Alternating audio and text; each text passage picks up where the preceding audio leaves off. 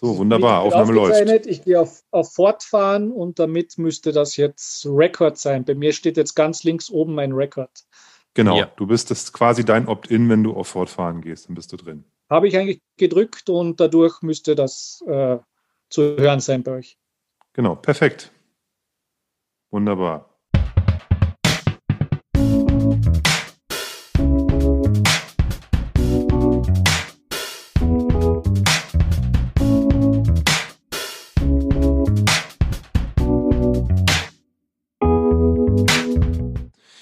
Ja, herzlich willkommen zu Dram Good, dem Whisky Podcast. Mein Name ist Oliver. Ich bin Tim. Und wir wollen heute mit euch bummelig eine Stunde über das Thema Whisky sprechen. Und wir machen das heute wieder mal nicht alleine. Wir haben nämlich einen Gast. Und dieser Gast hat ein paar ganz spannende Punkte in seiner Vita stehen. Er ist nämlich ein Weinakademiker. Wir sind sehr, sehr gespannt darauf, was das überhaupt ist. Er hat 2011 den Certified Advisor of Spirits abgeschlossen. Und auch da, glaube ich, brauchen wir noch ein bisschen Hintergrundinformationen, was das genau bedeutet, so einen Titel zu tragen. Er äh, ist von Schulungen und Vorträgen zum Thema Barkultur und Spirituosen bekannt. Wenn man in der Vergangenheit mal im Le Lion war, also nicht in der ganz kurzen Vergangenheit, sondern schon ein bisschen länger her in Hamburg, dann hat man ihn vielleicht dort in der Bar angetroffen als Bartender. Ich glaube, seine aktuelle Station ist das One Trick Pony in Freiburg. Aber in der aktuellen Zeit, wenn wir vielleicht nochmal drauf kommen nachher, ob er da noch ist oder nicht, das weiß ich halt nicht so genau. Das bekannteste oder der Hauptgrund, wie wir auf ihn aufmerksam geworden sind, ist ein äh, dickes, schweres, orangefarbenes Buch mit dem Titel Bourbon, ein Bekenntnis zum amerikanischen Whisky. Tim, wen haben wir heute zu Gast? Herzlich willkommen, Thomas Dominik. Hallo Oliver, hallo Tim. Danke für die Einladung. Hallo Thomas. So, jetzt haben wir den offiziellen Teil geschafft. Jetzt können wir uns entspannt kommen. Jetzt können wir uns kurz zurücklehnen. Nein. Schön, dass du da bist. Schön, dass das geklappt vieles hat. Aufzuklären. Vieles aufzuklären, was wir da haben. Ja, definitiv. Erste Frage an dich. Wo bist du gerade? Wo hältst du dich physisch auf? Weil ich, äh, ich hatte das gerade ja angesprochen, als Bartender im Monty Pony in Freiburg unterwegs oder bist du in Österreich, wo du gebürtig herkommst? Ich bin im äußersten Süden des deutschen Sprachraums gerade, also in Österreich. Ähm, Im One Trick Pony, das war schon noch sehr aktuell. Also ich war bis zum Ausbruch der Corona-Pandemie dort, hatte da sehr schöne zweieinhalb Jahre und dann wurde das halt äh, kurzfristig und je halt unterbrochen.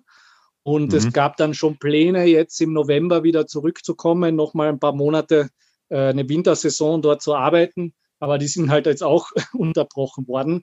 Deswegen bin ich jetzt eigentlich schon knapp ein Jahr wieder am Weißensee. Das ist ein alpiner Badesee in Kärnten und äh, bin da wieder ganz klassisch zu Hause bei den Eltern, habe äh, in der Sommersaison hier als Kellner gearbeitet und versuche im Hintergrund so ein bisschen Spiritosenprojekte voranzubringen. Das ist so aktuell mein Status. Mhm. Also auch für dich eine große Veränderung durch die, durch die ähm, Pandemie. Wahnsinn. Ja, wie für alle, sage ich jetzt mal. Also grundsätzlich hätte man jetzt super viel Zeit, um äh, Texte zu schreiben und an dem nächsten Buchprojekt zu arbeiten.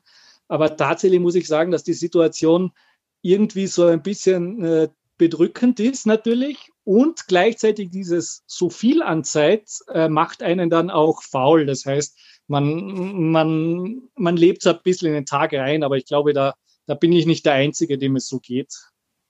Mhm. Jetzt ist ja, muss man ja sagen, für die Gastronomie ist, ist es ja eine, also Menschen, die in der Gastronomie tätig sind und Gastronomen etc., also der ganze Dunstkreis da herum, ist es ja eine Katastrophe, was wir momentan haben die aktuelle Situation. Was sind so positive Dinge, die du für dich da rausgenommen hast?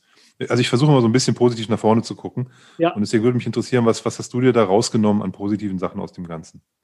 Also als der Lockdown verkündet wurde Mitte März, da hatte ich ein extrem straffes Programm, muss ich sagen. Und ich war da mal einen ersten Monat richtig froh, dass man mal so runtergekommen ist. Also wir hatten da diese Fülle der Whisky-Messen ähm, ich war in, in, München auf der Finest Spirits, äh, auf der Village in Nürnberg, auf der Craft Spirits in Berlin und auf dem Whisky Spring in äh, Schwetzingen. Das war alles binnen Hanse Spirit war auch noch in Hamburg. Das war alles binnen äh, sechs, sieben Wochen und gleichzeitig halt noch in der Bar arbeiten. Und da war erst einmal so richtig, huh, jetzt einmal Zeit.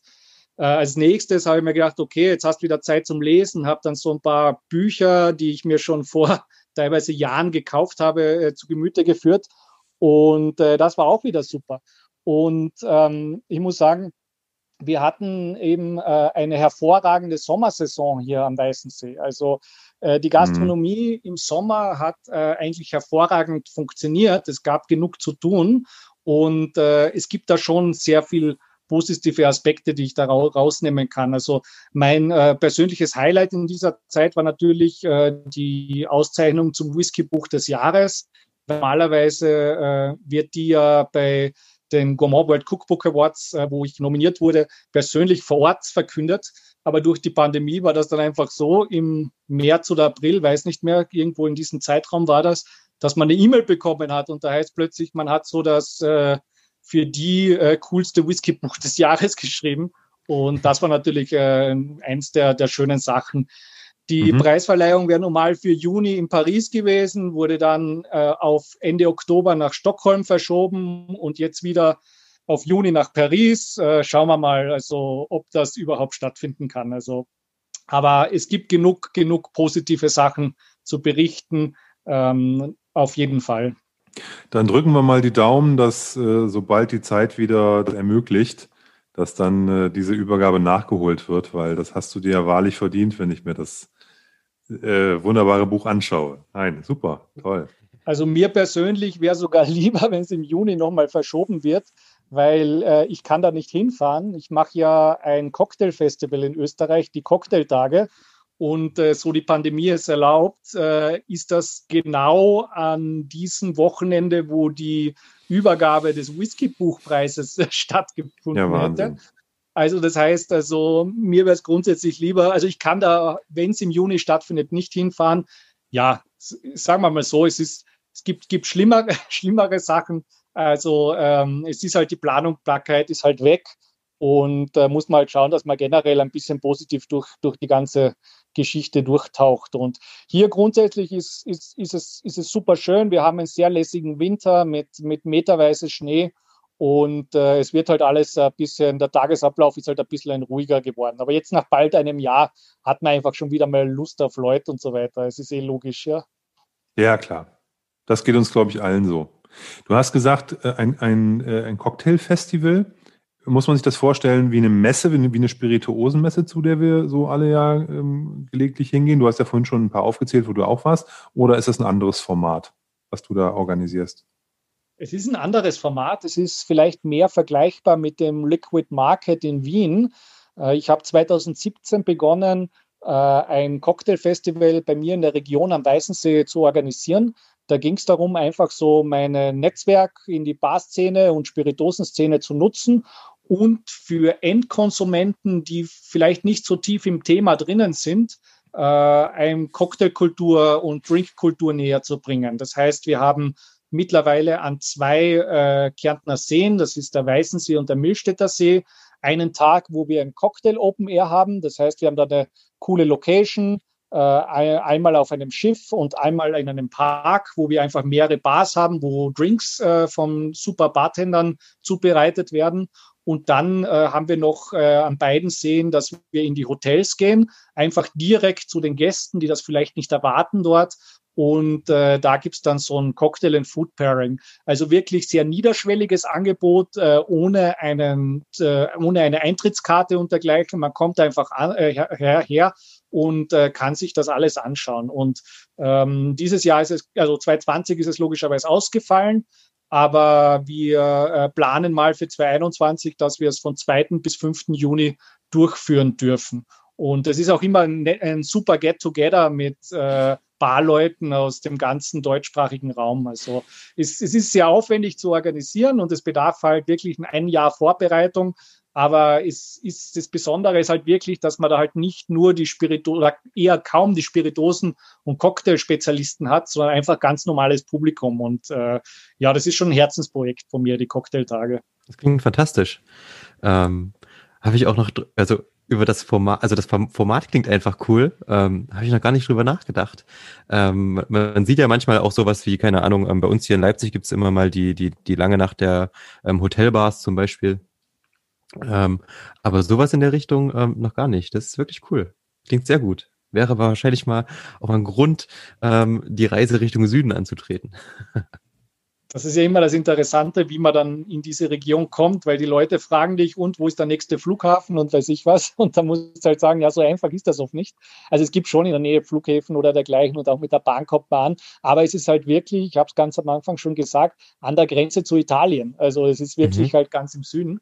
Und äh, von den Bartendern ist auch, wir hatten zum Beispiel schon mal Chloe Merz hier aus Basel. Äh, für die die Anreise, die, die war sehr speziell. Oder die Leute, die mal aus Hamburg kommen, das äh, hatten wir auch schon einige Bartender von dort. Und äh, de, äh, aber wenn sie dann hier sind, dann ist es mir auch immer wichtig, dass auch die Barleute so eine gewisse Art von Urlaubsfeeling haben ähm, damit das auch äh, nicht nur Arbeit ist. Und ja, also äh, wenn es mal schafft, das ist immer, immer so im Bereich äh, Juni und ähm, ist eine besondere Veranstaltung auf jeden Fall.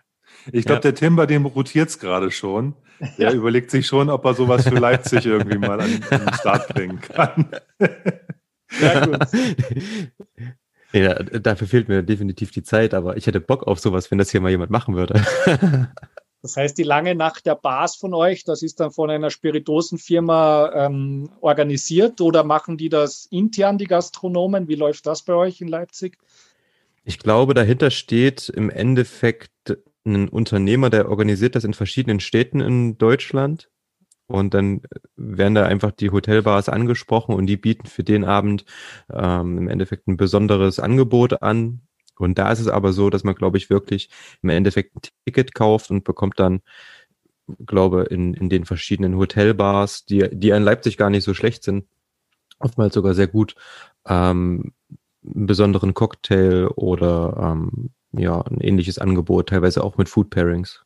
Ja, bei mir war auch immer die Überlegung, ob man von Hotel zu Hotel fahren muss. Aber ich sage, nein, du musst dich am Anfang entscheiden, welches, welche Mix-Kulinarik, so nennen wir das nämlich, also dieses Cocktail and Food Pairing, welches Cocktail and Food Pairing man äh, am liebsten besuchen möchte. Das heißt, mhm. wir haben auch im Vorhinein schon die Drinks äh, und auch das Essen und die Preise vom Essen sind auch jeweils unterschiedlich, weil natürlich ein äh, prämiertes Lokal, also in Österreich haben wir die Hauben, das ist so ähnlich wie die Michelin-Sterne in Deutschland.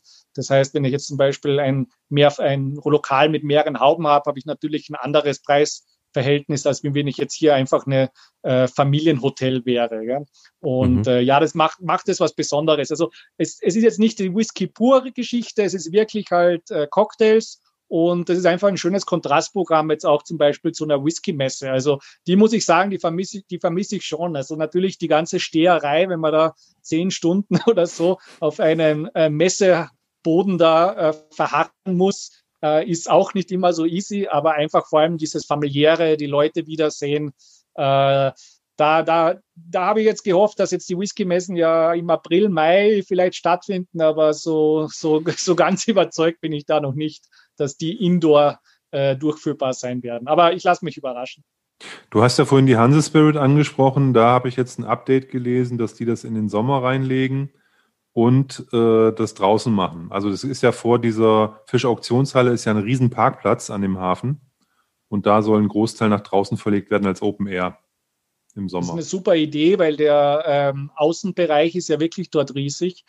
Und äh, das Problem war immer der Hanse Spirit im Januar, da, da, da kannst draußen ein bisschen was machen. Die haben ja, glaube ich, manchmal so ein Zelt oder sowas, aber wirklich mhm. prickelnd ist das nicht. Aber wenn es jetzt wirklich, ich glaube, Juni war mal das Thema, äh, da kann ich mir das gut vorstellen. Es war ja auch mhm. der Whisky-Herbst in Berlin, hat ja ganz normal stattfinden können.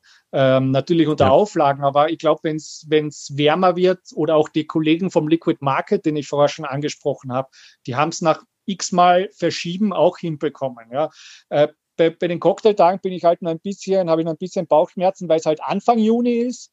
Aber wir kriegen die Veranstaltung auf jeden Fall auf irgendeine Weise hin. Also wenn wir vielleicht die Aftershow-Party und solche Sachen weglassen, aber das wird man alles sehen. Und bei den Whisky-Messen, ja, also ich habe gesehen, auch die, die Finest Spirits und der Village haben ja auch irgendwie verschoben und so. Also ja, alle. Äh, ich, ich möchte nicht in deren Haut stecken, zu sagen, äh, wir machen das heuer, also heuer, also dieses Jahr, Entschuldigung, der österreichische Ausdruck, Schon in Ordnung. weil, weil äh, es halt immer wieder so ein, wir probieren es, dann müssen wir es wieder verschieben und äh, wenn man da wirklich mit 20, 30, 50 Spiritosenfirmen und dergleichen, einem äh, Hallenpartner und so weiter, Medienpartner zusammenarbeiten muss, ist es natürlich der blanke Horror. Ja. Ja, zumal ja die Kalender auch schon fest sind und ich sag mal, die Messen, die ohnehin im Sommer stattfinden würden, die werden ja sicher darauf beharren, dass sie die durchführen können und dann noch einen freien Termin zu finden, wo auch ein Großteil der Aussteller ähm, Zeit hat, wo es irgendwo in Kalender passt, ist natürlich dann umso schwieriger, das stimmt. Oh ja, plant ihr zur Hanse Spirit zu fahren oder ist das eine Messe, wo ihr regelmäßig, regelmäßig vor Ort seid? Also ich war zweimal da. Ich war auch äh, jetzt im Januar, also nicht jetzt im Januar, vor einem Jahr im Januar da. Wir, wir kannten uns da nicht. Ich habe ich hab dich gesehen an deinem Stand. Du warst, ich, ich war, hatte das Buch schon, schon gekauft zu dem Zeitpunkt, glaube ich, wenn ich mich da richtig erinnere. Und du, bei dir war irgendwie Andrang. Da standen zwei, drei Leute oder sowas. Und ich, ich, das Problem ist, bei der Hansespirit, das ist ja so riesengroß. Und man geht auf der einen Seite los, also geht mir das immer halt irgendwie, und dann, dann dreht man so die Schleife dann geht man nochmal oben lang und dann ist eigentlich der Abend schon zu Ende. Und äh, das heißt, ich hatte quasi nur eine Chance. Und da war bei dir gerade was los, sonst hätte ich auf jeden Fall auch mal ähm, da Hallo gesagt. Also Aber bei den Whisky-Messen ist das eine große Herausforderung natürlich, dass man halt sagt, äh, wie viel möchte ich überhaupt verkosten, wie viel, wie viel Sachen, wie viele Eindrücke bekomme ich halt. Gell? Also bei den Weinmessen hast du immer die Spucknäpfe dabei und da kriegst du den Probeschluck und der ist dann weg. Also an, meine Pro-Weins oder so, wenn ich dort war, kann ich erinnern, da ist kein Problem, dass du deine 160, 200 Weine am Tag verkostest. Aber bei den Spiritosenmessen ist das echt schwierig. Also ich suche halt natürlich immer die, die Gespräche. Das ist für mich immer das, das, das Interessante, ja. weil dieses Durchschlendern und dann, es ist, wir sind ja als Aussteller, also wenn ich dort äh, für eine Firma arbeite, ist ja auch immer schön zu beobachten, ganz am Anfang, da schlendern die Leute immer nur durch, um einfach mal zu schauen, was gibt es überhaupt, wo könnte ich denn? Und äh, ich habe so und so viele äh, Drams, die ich mir vornehme. Und plötzlich äh, wird es an, an den Ständen voller und dann kommt so irgendwie äh, ein, eine Notwendigkeit, oh, jetzt müssen wir auch schnell zum Stand, sonst kriegen wir nichts mehr. Und dann geht es erst richtig los. Also meistens ist es so, dass die erste eine Stunde, eineinhalb Stunde, dass einfach nur Leute vorbeigehen. Aber es ist, äh, irgendwie, trotzdem vermisst man das Ganze, ja. Ja, ich habe ich hab das große Glück, dass ich beruflich ab und zu in Hamburg bin äh, als Leipziger äh, sozusagen da eine Möglichkeit hinzufahren. Und ich besuche dann die Hanse Spirit immer auf dem Donnerstag. Heißt, ich ähm, äh, knall mir da die, äh, die ordentlich Termine in, in die Woche in Hamburg und kann dann Donnerstag zum Feierabend dann halt quasi 18, ich weiß nicht, 18 bis 22 Uhr läuft das da, glaube ich, am ersten Tag oder war das zumindest im, im, im, im letzten Jahr und im vorletzten Jahr. Und dann äh, kann ich Freitag wieder nach Hause fahren. Und, der ähm, Donnerstag auf der Hanse Spirit ist wie der Sonntag auf den anderen Whisky-Messen. Das ist so der Fachbesuchertag sozusagen. Aber ja. aber ja, es ist nicht, es ist nicht so ein, so ein ganz großes Gedrängel. Nichtsdestotrotz genau. ist, ist, auch da schon viel los. Ne? Also du merkst das halt auch, wenn du dann mit dich mit den Ausstellern, mit den Leuten, die da einen Stand haben und die natürlich auch was verkaufen wollen, wenn du denen da äh, die, die zu viel bequatscht oder beschwatzt, wie, äh, wie man auch äh, dann eher negativ sagt, dann sagen die, oh, ich habe ja auch noch andere Kunden. So nett, so schön das auch ist, ich muss hier weiterarbeiten. Also okay, ja, ja, in Teilen, in Teilen geht das natürlich und das ist ja auch ein Wanderzirkus. Man kennt die Leute mittlerweile ja auch, die da von Messe zu Messe ziehen, was ja sehr schön ist. Ähm, aber es ist dann, äh, klar, wie du sagtest, ne, die erste Stunde ist noch relativ ruhig, wenn die Leute so reinströmen. Wenn man pünktlich um sechs dann da ist, Viertel nach sechs drin ist, bis sieben geht's dann, halb acht. Aber dann ist das auch am Donnerstag da schon, ist da schon was los gewesen das ist ja als Freelancer das Angenehme, dass man jetzt nicht unbedingt was verkaufen muss. Also das heißt, man wird von einer Firma gebucht, um äh, dann die Produkte vorzustellen und äh, man hat persönlich diesen Verkaufsdrang jetzt nicht wie natürlich ein Außendienstmitarbeiter. Das ist, das ist ganz klar. Deswegen, also ich arbeite eben gern für die, in Deutschland häufig für die Firma Borco, eh auch eine Hamburger Firma, die ähm, ein riesen Whisky-Portfolio hat. Also die haben äh, Jura, die haben Dalmore, die haben äh, Feathercairn, äh, eben alle Bourbons und Dries von Heaven Hill, da kommen wir vielleicht später noch drauf zu sprechen, Teeling mhm. und die Nika Whiskys aus Japan. Und äh, dem, demnach äh, ist es dort so, dass wir eine super Mischung haben. Wir haben einerseits äh, äh, die offiziellen Markenbotschafter von den Firmen, teilweise auch aus dem Ausland, vor allem Teeling schickt immer regelmäßig Leute her. Äh, American Whisky betreue halt meistens ich, weil aus Amerika jemanden herbringen ist immer ein bisschen mit viel Aufwand verbunden.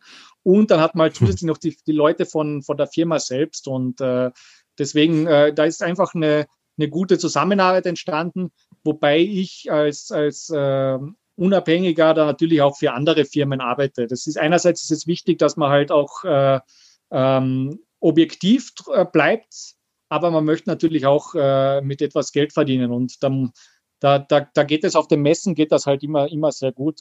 Aber weil du Hamburg angesprochen hast, ich, hat, ich hatte ja auch äh, mein, meine Zeit in Hamburg und äh, ich liebe die Stadt wirklich und äh, ich, normalerweise ein, einmal das Jahr auf jeden Fall komme ich hin. Und das war halt eben letzten, letzten Januar. Also ich glaube, die Hanse Spirit war ja so Ende Januar, Anfang Februar letztes Jahres. Und das war dann wirklich so äh, das letzte Mal, mal dort sein. Und äh, das vermisse ich schon sehr, weil ich dann natürlich auch einige Freunde habe dort. Ja. Bei Hamburg fällt es mir zum Beispiel nicht schwer, die Stadt lieb zu gewinnen. Ich war auch im letzten Jahr nochmal dort. Ähm, das, das ist dann, da zieht es einen irgendwie nochmal hoch dann. Auf jeden Fall. Und äh, dadurch, dass ich ja drei Jahre dort war, in meiner Zeit, als ich eben für, für Jörg Meyer gearbeitet habe, den ihr auch letztens mal in einem Podcast hattet, also im Le Lyon, äh, da, da hat man natürlich ganz eine andere Bindung, Bindung zu der Stadt. Mhm. Jetzt hast du gerade Jörg Meyer angesprochen, der, ähm, der kommt ja aus so einer Gastronomenfamilie. Ne? Also die Eltern haben, sind ja auch Gastronomen. Äh, ist das bei dir eine ähnliche Vita, wie du in diesen ganzen Gastro-Spirituosen-Bereich reingekommen bist? Ist das bei dir familiär geprägt ist oder ist es äh, einfach eine Leidenschaft, die im Lauf deiner Jugend oder des Erwachsenwerdens entstanden ist? Ist vielleicht nicht ganz unähnlich. Also äh, dem Weißensee, wo ich euch vorher erzählt habe, ist halt ein klassisches äh, Tourismusgebiet. Äh, wir haben hier äh, Hotels, Pensionen, also insgesamt sind es 4000 Betten, die wir hier haben in der Region. Und äh, demnach fängt man hier schon recht früh zu an, in irgendeiner Form gastronomisch zu arbeiten. Bei mhm. mir war das so, dass halt meine Mutter im Betrieb meiner Großmutter gearbeitet hat und ich habe dir habe ihr schon als kleines Kind geholfen, in den Zimmern die Zimmer fertig zu machen, weil das halt eine Möglichkeit war, auf mich aufzupassen und gleichzeitig halt der Arbeit nachzugehen. Und äh, das nimmt halt so seinen Lauf. Also am Anfang ist man mal in der Küche, weil man da halt auch nicht so sichtbar ist für äh, etwaige Arbeitsinspektorate oder so. Und irgendwann kommt man dann raus eben äh, ins Service. Und äh, ähm, das habe ich immer schon in den Schulferien gemacht.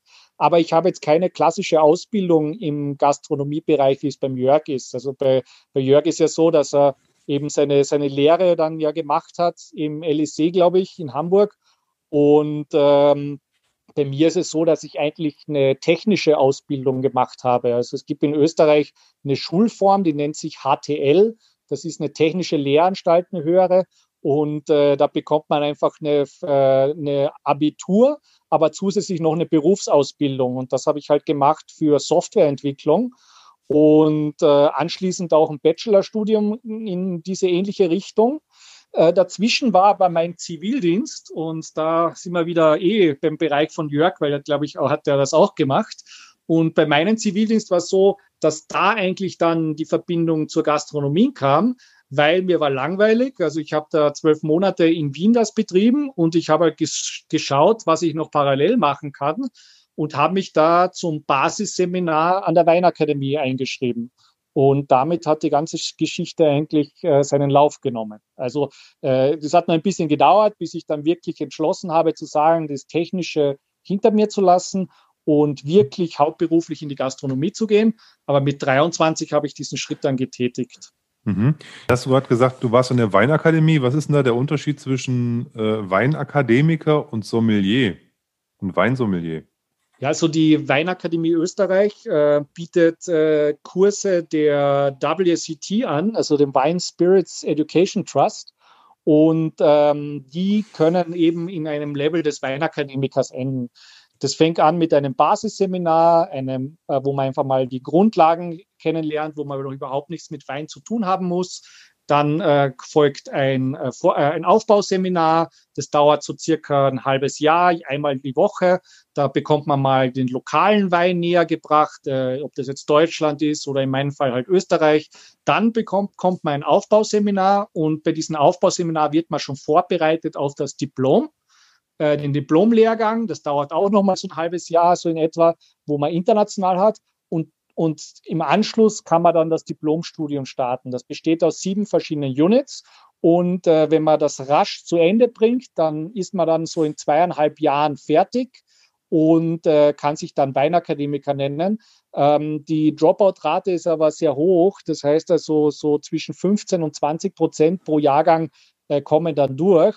Und ich habe auch zahlreiche Prüfungen wiederholt in diesem Studiengang, aber irgendwann habe ich es dann, dann doch geschafft, mich äh, durchzu, durchzubeißen und so weiter, weil die Prüfungen echt mega tough sind. Und mhm. äh, der große Unterschied, jetzt sage ich jetzt mal, Sommelier Weinakademiker, dass es äh, zum Weinakademiker zu kommen, es äh, schwieriger ist, weil dieser ganze Aufwand, die Prüfungen einfach härter sind. Der Sommelier hat aber mehr Allgemeinwissen über Getränke, also das heißt äh, nicht nur Wein alleine und äh, Spiritosen, was äh, bei der Weinakademie der Fall ist, sondern auch zu Sachen wie Tee oder Limonaden oder was auch immer. Und das fällt bei uns da in der Weinakademie komplett weg. Und der Sommelier ist halt auch ein Praktiker. Das heißt, die, für den ist das Weinservice, die Ansprache und so weiter extrem wichtig, wohingegen der Weinakademiker vielleicht mehr äh, der Wissenschaftler ist. Also da geht es mehr um die Frage des Warum.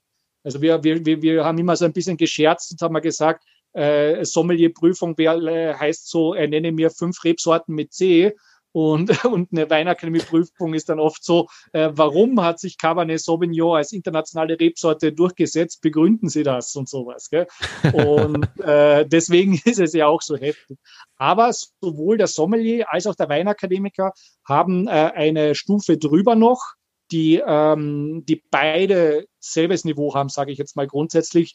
Das ist dann ein Master of Wine im Falle des WCTs, der Weinakademie, und den Master Sommelier im Falle des Sommeliers. Und das ist natürlich etwas, was ich mir absolut nicht zutraue, weil äh, das sind wirklich jetzt so die absoluten Nerds in dem Bereich drinnen und die halt eben nicht, also man muss nicht nur gut sein, da musst halt wirklich erstens Glück haben bei den Prüfungen, klar, aber du musst dich halt minutiös vorbereiten, du musst diese ganzen Gebiete besuchen und so weiter und so fort. Mhm. Also äh, das sind so ein bisschen die Unterschiede grundsätzlich ähm, dass der Sommelier ein bisschen mehr für die Praxis geeignet ist und der Weinakademiker ist eigentlich, also die WCT-Prüfungen aus dem englischsprachigen Sprachraum sind eigentlich mehr für den Weinhandel und fürs Akademische gedacht gewesen. So viel dazu. Also es klingt sehr, also diese ganze Weinwelt finde ich sowieso interessant und wo du gerade auch sagtest, ähm, diese, diese zwei Sachen oben drüber, ich glaube Master Sommelier ähm, zum Beispiel, da gibt's ja zum Beispiel auch eine ganz geile ähm, Serie auf Netflix, wo man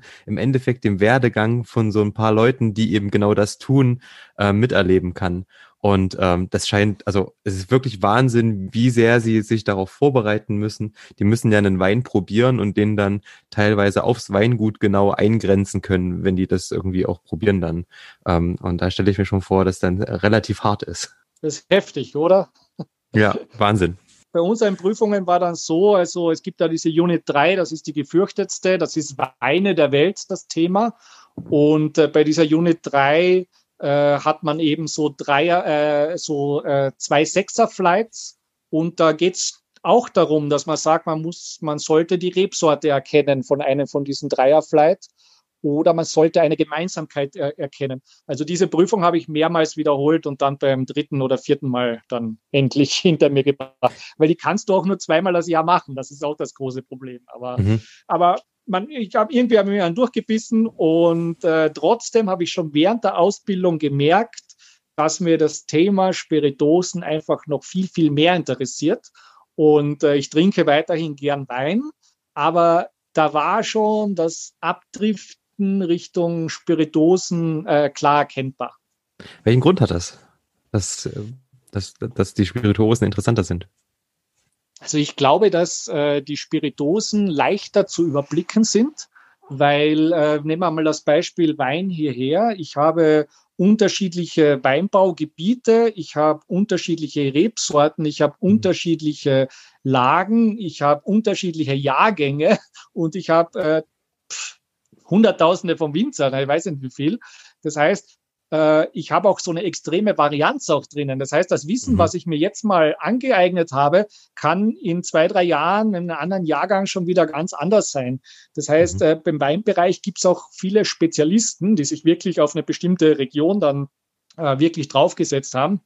Und mir kam das vor, dass das bei Spiritosen einfacher ist. Nehmen wir mal äh, so, eine, so eine Geschichte wie Whisky zum Beispiel her. Klar haben wir jetzt in, in, in Schottland die 100 Destillerien oder so circa, wird jetzt wahrscheinlich schon ein bisschen mehr sein. Äh, in Amerika, wenn man jetzt von den Großproduzenten ausgeht, sagen wir mal, sind es jetzt 20, die jetzt irgendwie äh, sehr relevant sind.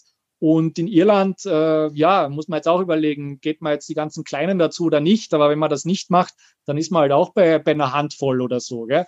Und äh, das ist doch irgendwie einfacher zu überblicken. Äh, das Rohmaterial ist etwas äh, standardisierter. Es, es, zur Spiritose passt, finde ich, mehr der Begriff auch Industrie. Und das hat mir gefallen mhm. irgendwie. Und das Zweite ist natürlich die Bar. Also da brauchen wir jetzt nicht groß, äh, groß rumreden. Also natürlich, dass ich in der Bar halt gearbeitet habe. Äh, und äh, war natürlich klar, dass da eine große Affinität gegeben ist. Die Verkostung selber ist eine andere, sage ich jetzt mal, äh, bei Wein und Spiritosen. Aber an und für sich, an und für sich sind es dann äh, eben diese unterschiedlichen Herangehensweisen. Jetzt hast du das Thema Whisky schon angeschnitten und mir wird jetzt nach unserem, nach den letzten zehn Minuten auch klar, warum du mit so einer unglaublichen Akribie in deinem, in deinem äh, Bourbon-Buch äh, auch Produktionsmethoden und Fässer und Hefen und all diese Dinge beschreibst, die dafür Sorge tragen, dass am Ende des Tages auch Bourbon irgendwie entsteht.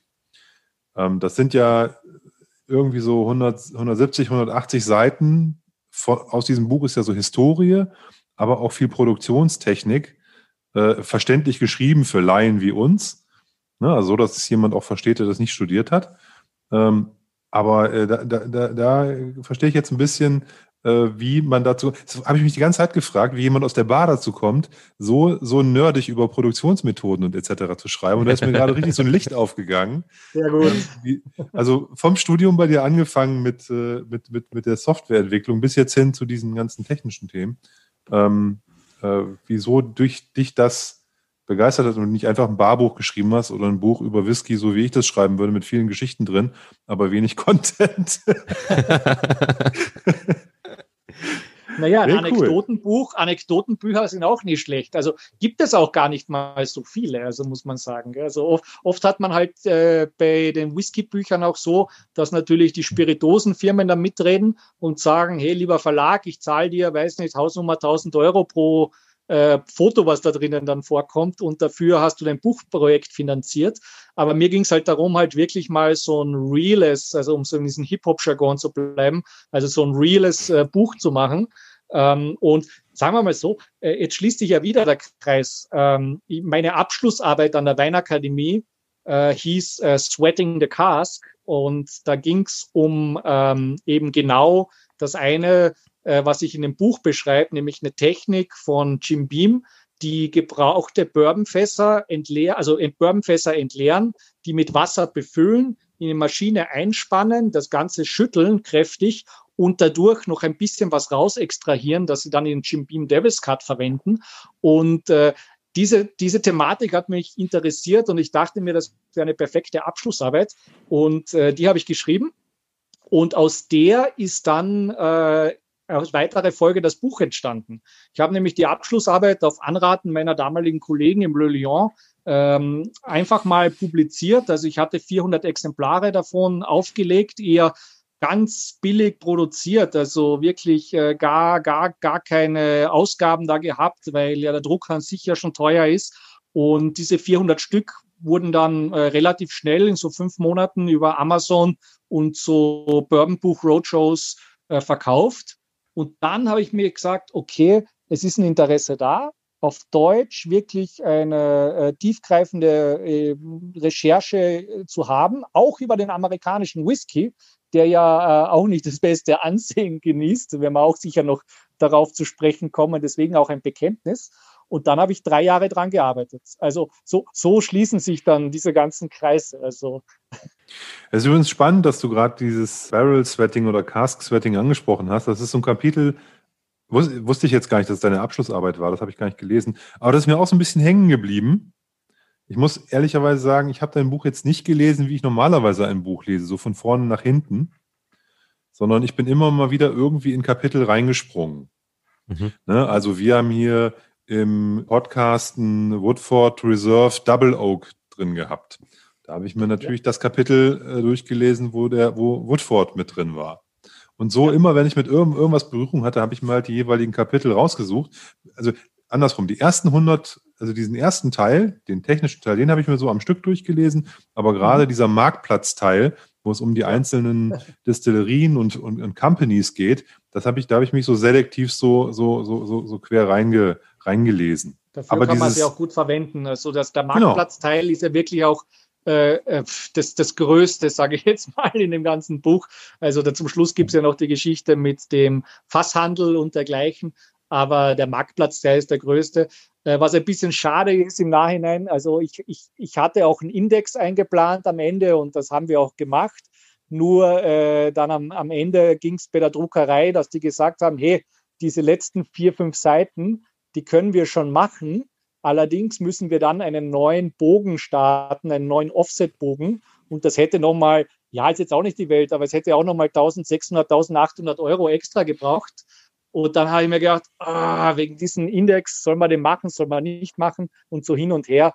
Aber wenn es eine zweite Auflage gibt, dann wird er auf jeden Fall auch noch einen Index enthalten, damit man einfach, so wie du das gerade beschrieben hast, noch viel besser nutzen kann. Dass man sagt, okay, man liest gerade was, weiß nicht, von Samuel Bronfman oder eben von Double Oak oder von Cask äh, Barrel Sweating dass man dann einfach gleich hin hinkommen äh, kann. Aber das sind so Sachen, da war am Ende der Produktion, wo man dann hin und her überlegt und ich habe gesagt, na, wir machen das jetzt nicht rein aus äh, Kostengründen und vor allem auch wegen Buchbindungsgründen. Und äh, mhm. äh, aber äh, es, man, wenn, wenn man einen gewissen Überblick hat und so weiter, kann man ja trotzdem die Sachen finden. Genau, also die, die fehlende Indexierung ist für so einen faulen Menschen wie mich auch das Einzige, was ich als Manko so an dem Buch wirklich äh, äh, äh, ähm, finden würde, weil also da habe ich habe ich habe ich am, am, Anfang, also man muss einmal verstehen, wie dieses Buch aufgebaut ist und sich ein bisschen auskennen, dann findet man die Sachen auch. Da hast du schon recht. Von daher kann man da auch äh, drüber hinweglesen. Hat mich jetzt nicht gestört. Ähm, bequemer ist es natürlich schon mit so einer Indexierung, da hast du recht. Ich bin auch ein Freund ja von, Inde von in, wie ja. sagt man, Indexes, Indizes, ich weiß gar nicht, aber auf jeden Indizes. Fall. Indizes. Indizes, ja. und, und äh, ja, aber es ist ein Großprojekt, vor allem dieser ganze Druck äh, ist so weiter. Das ist halt, dass man einfach mal schnell mal halt äh, 22.000 Euro investiert in diesen Druck. Und äh, ja. ähm, ich bin da so happy, was da rausgekommen ist, weil man mhm. weiß ja nicht, hat man jetzt diese Druckdateien richtig, äh, hat man da diesen Fehler, hat man vielleicht einen Rechtschreibfehler gleich auf der Titelseite oder was auch immer. das heißt, äh, ähm, da, da ist das mit dem Index so ein kleiner Wermutstropfen, aber alles zusammen ähm, ist, es, ist es gut geworden und deswegen ja auch die Auszeichnung und dergleichen. Und, ja.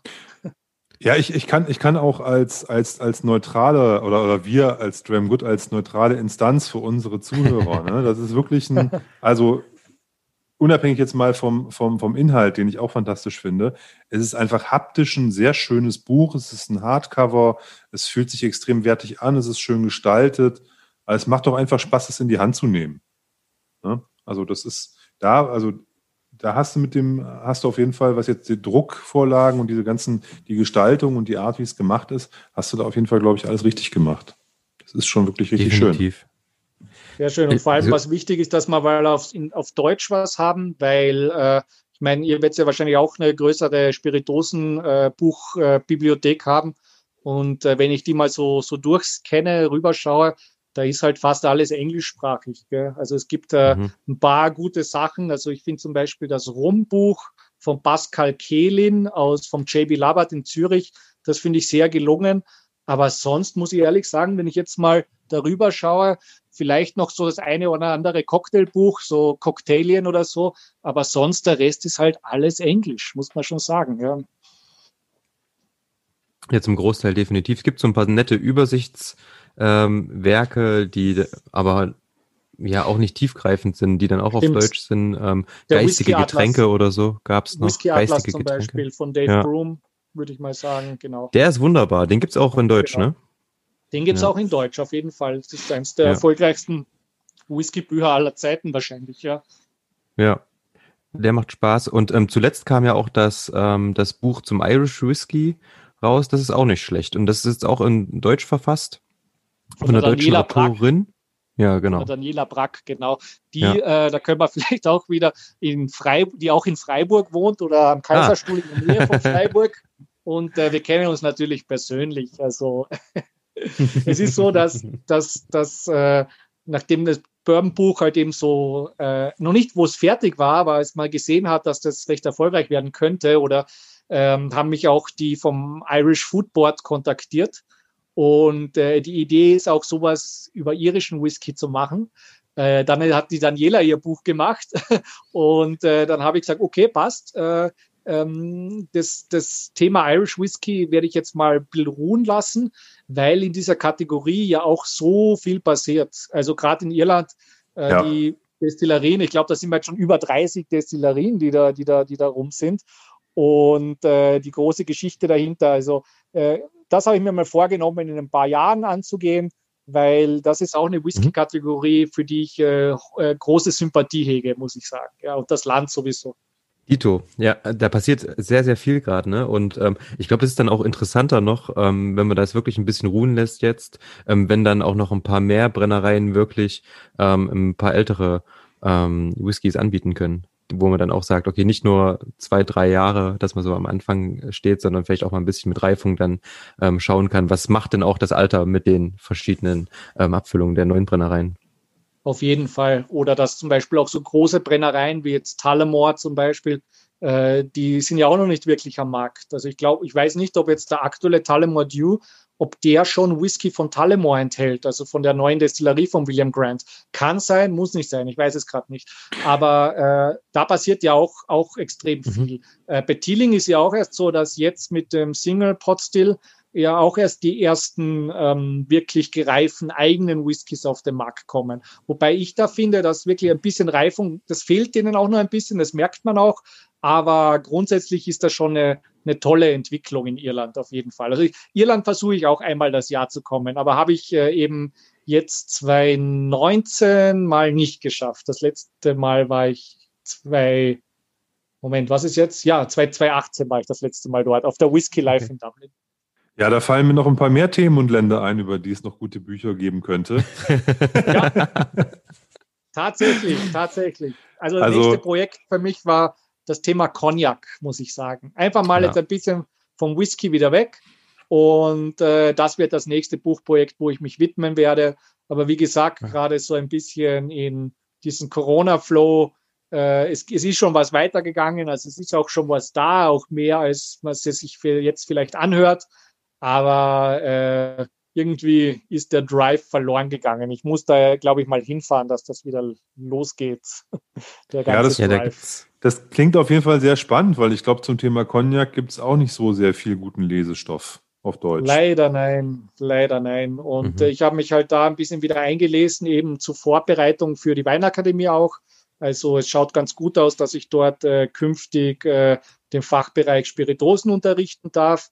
Das heißt, äh, ich werde da, das ist, das kann man sich jetzt nicht so wie eine Uni, Uni vorstellen. Das heißt, man hat dort einfach äh, ein paar Kurse im Jahr, die man dann betreut.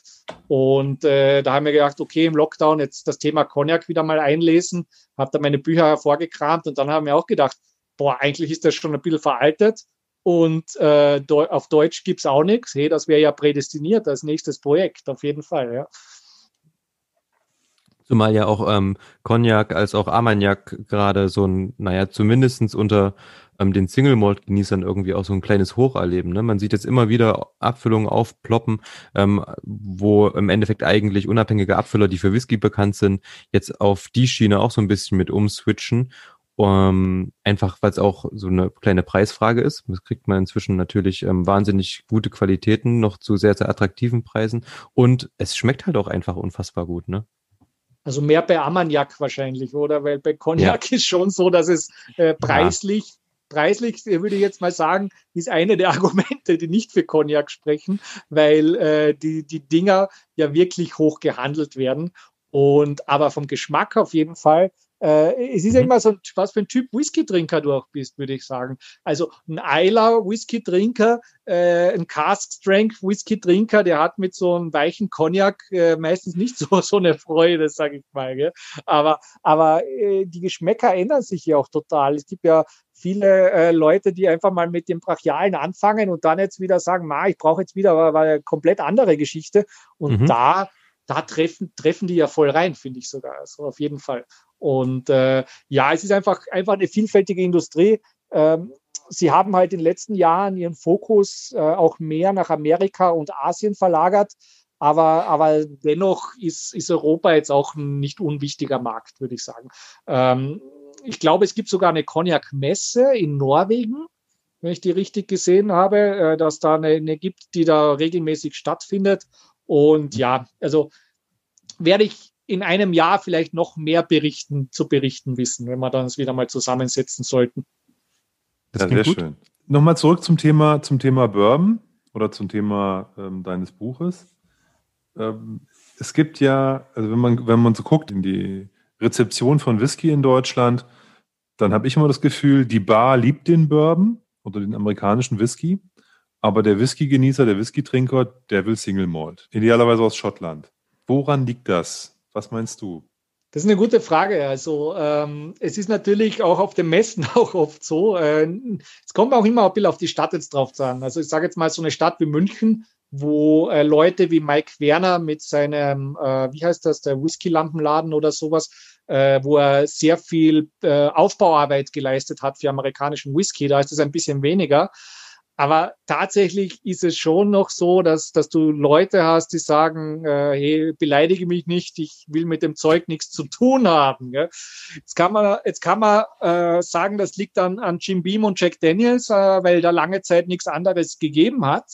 Äh, mag sein, dass das einfach äh, ein Thema ist, weil Jim Beam war, ich weiß nicht, ob es noch immer ist, der meistverkaufte amerikanisch, äh, meistverkaufte Whisky generell in Deutschland und dass daher vielleicht das Image kommt. Also wenn ich jetzt zum Beispiel habe, ich habe jetzt ein, weiß nicht was, äh, äh, irgendwelche schottischen Standard-Whiskys und ich habe daneben halt einen äh, Jim Beam White Label oder Jack Daniels Old Number 7. Na klar gefallen mir da die, die, die, Schott, die Schotten besser. Ja. Ein bisschen mhm. geändert, glaube ich, hat sich das durch die Preispolitik, weil der schottische Whisky, vor allem Single Malt, halt dann noch äh, äh, teurer geworden ist und gleichzeitig halt auch coole amerikanische Whiskys äh, zu uns gekommen sind. Also man muss jetzt immer sagen, das ist unterschiedlicher Stil. Das ist jetzt nicht direkt miteinander vergleichbar, aber trotzdem, wenn man häufig Spiritosen äh, degustiert, dann kann man da schon erkennen, dass das eine gewisse Qualität hat. Und äh, bei den Bars kann ich es einfach ganz einfach beantworten. Ähm, die ganze äh, alte historische Cocktailkultur äh, beruht natürlich hauptsächlich nicht nur auf Gin und so Sachen und Cognac, sondern eben halt auf Bourbon und Rye Whisky.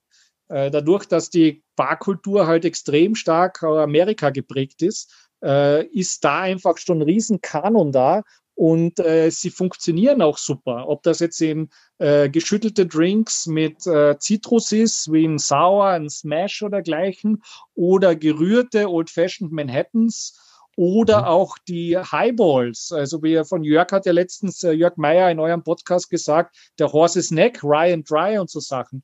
Ähm, es ist einfach einmal, um es runterzubrechen für mich, der amerikanische Whisky ist äh, der unkompliziertere, aber auch so ein bisschen der joviale, also und nicht so der Mann, er hat nicht so die Manieren, sage ich jetzt mal.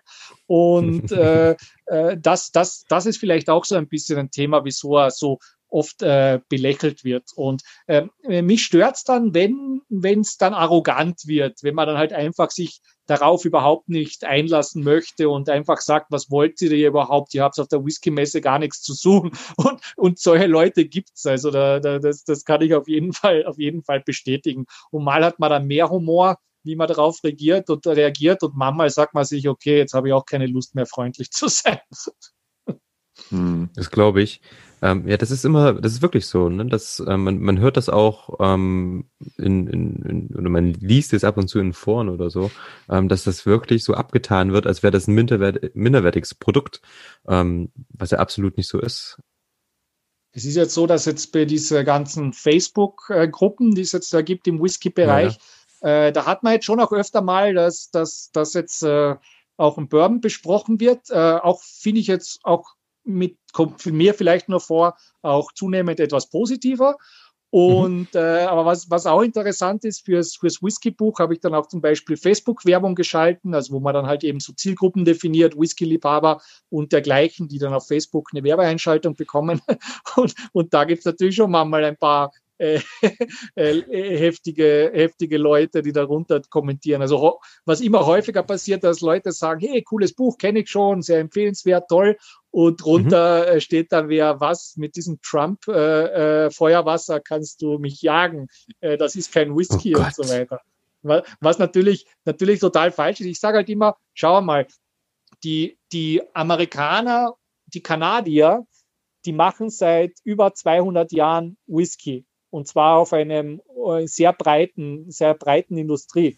Und jetzt ist die Frage, wenn die jetzt nur Blödsinn erzeugen würden, dann hätte die doch nicht jetzt noch, äh, die hätten, die gibt, die gäbe es ja heute nicht mehr.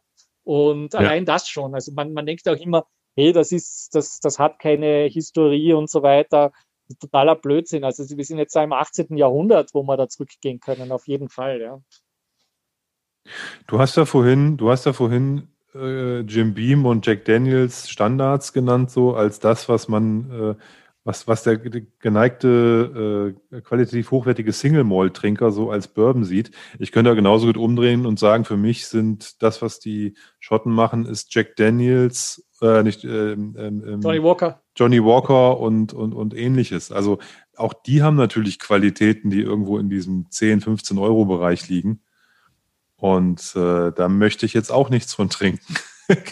ganz, ganz, also ganz genau. Und ne, Jim Beam also, und Jack Dennis erheben ja auch nicht den Anspruch, dass sie sagen, das soll jetzt der pur Whisky sein. Also die erwarten ja auch gar nicht, dass sie sagen, hey, das ist unser Top-Produkt. Äh, mhm. Nee, das ist äh, vier Jahre und ein Tag alt. Also das ist eine Minimumlagerung die für einen Straight Bourbon oder Tennessee Whisky äh, ohne Altersangabe halt vorgeschrieben ist. Gell? Und mhm. äh dafür gibt es ja andere Sachen. Deswegen gibt es ja auch einen Bookers oder einen Knob Creek oder einen äh, Jack Daniels Single Barrel für sowas. Ganz genau.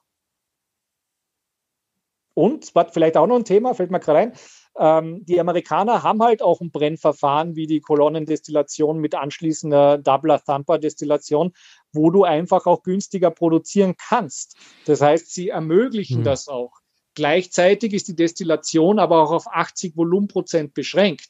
Das heißt, beim Grain Whisky gehe ich auf 95 Volumenprozent, wenn ich jetzt die Johnny Walker Beispiel jetzt äh, bemühe. Äh, das geht bei den Amerikanern zum Beispiel mal nicht. Und äh, das, das große, der große Debatte ist halt wegen den gebrauchten oder neuen Fässern. Also bei den gängigen amerikanischen Whisky-Stilen hat man immer diese neuen ausgekohlten Eichenholzfässern äh, seit äh, 1938, wenn ich richtig im Kopf habe, vorgeschrieben. Und ähm, das ist halt etwas, wo ich sage, ich mag es oder ich mag es nicht, sage ich jetzt mal. Aber ist ja okay. Ja, definitiv. Das war jetzt auch gar nicht so gemeint. Ne? Ich ähm, bin aber auch eher derjenige, der sagt, ähm, alle Welten bieten halt in der Regel auch irgendwo schöne Seiten. Ne? Ähm, genau. Ich, bin, äh, ich kann, ich, ob es Cognac ist, ob es Armagnac ist, ob es Rum ist, ob es Tequila ist, was auch immer. Da gibt es natürlich irgendwie die beim Tequila jetzt die mit dem roten Hütchen drauf, äh, ja, wo du in der Regel nichts als, da hast du nichts als Kopfschmerzen am nächsten Tag. Ne? Aber auch da gibt es natürlich wunderbare Spirituosen.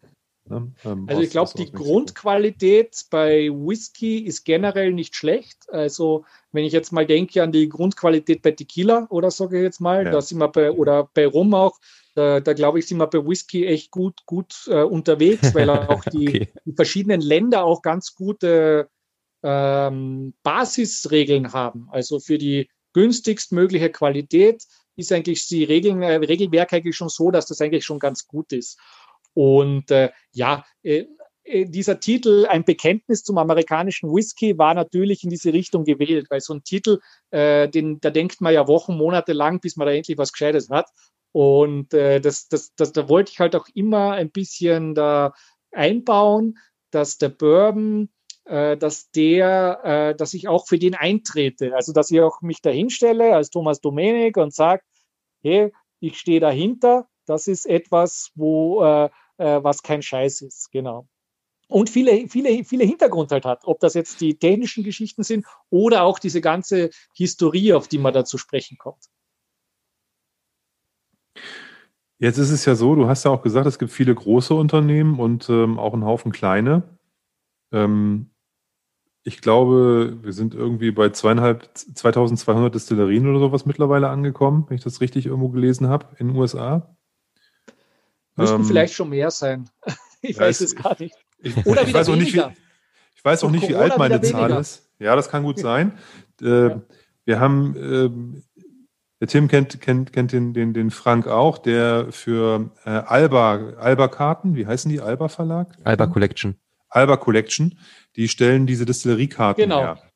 Und ähm, ja, brutal, den, den Frank, den, den kenne ich von den Messen dort und der ist auch im, im, im, Forum, wo wir, wo, wo wir aktiv sind, viel unterwegs.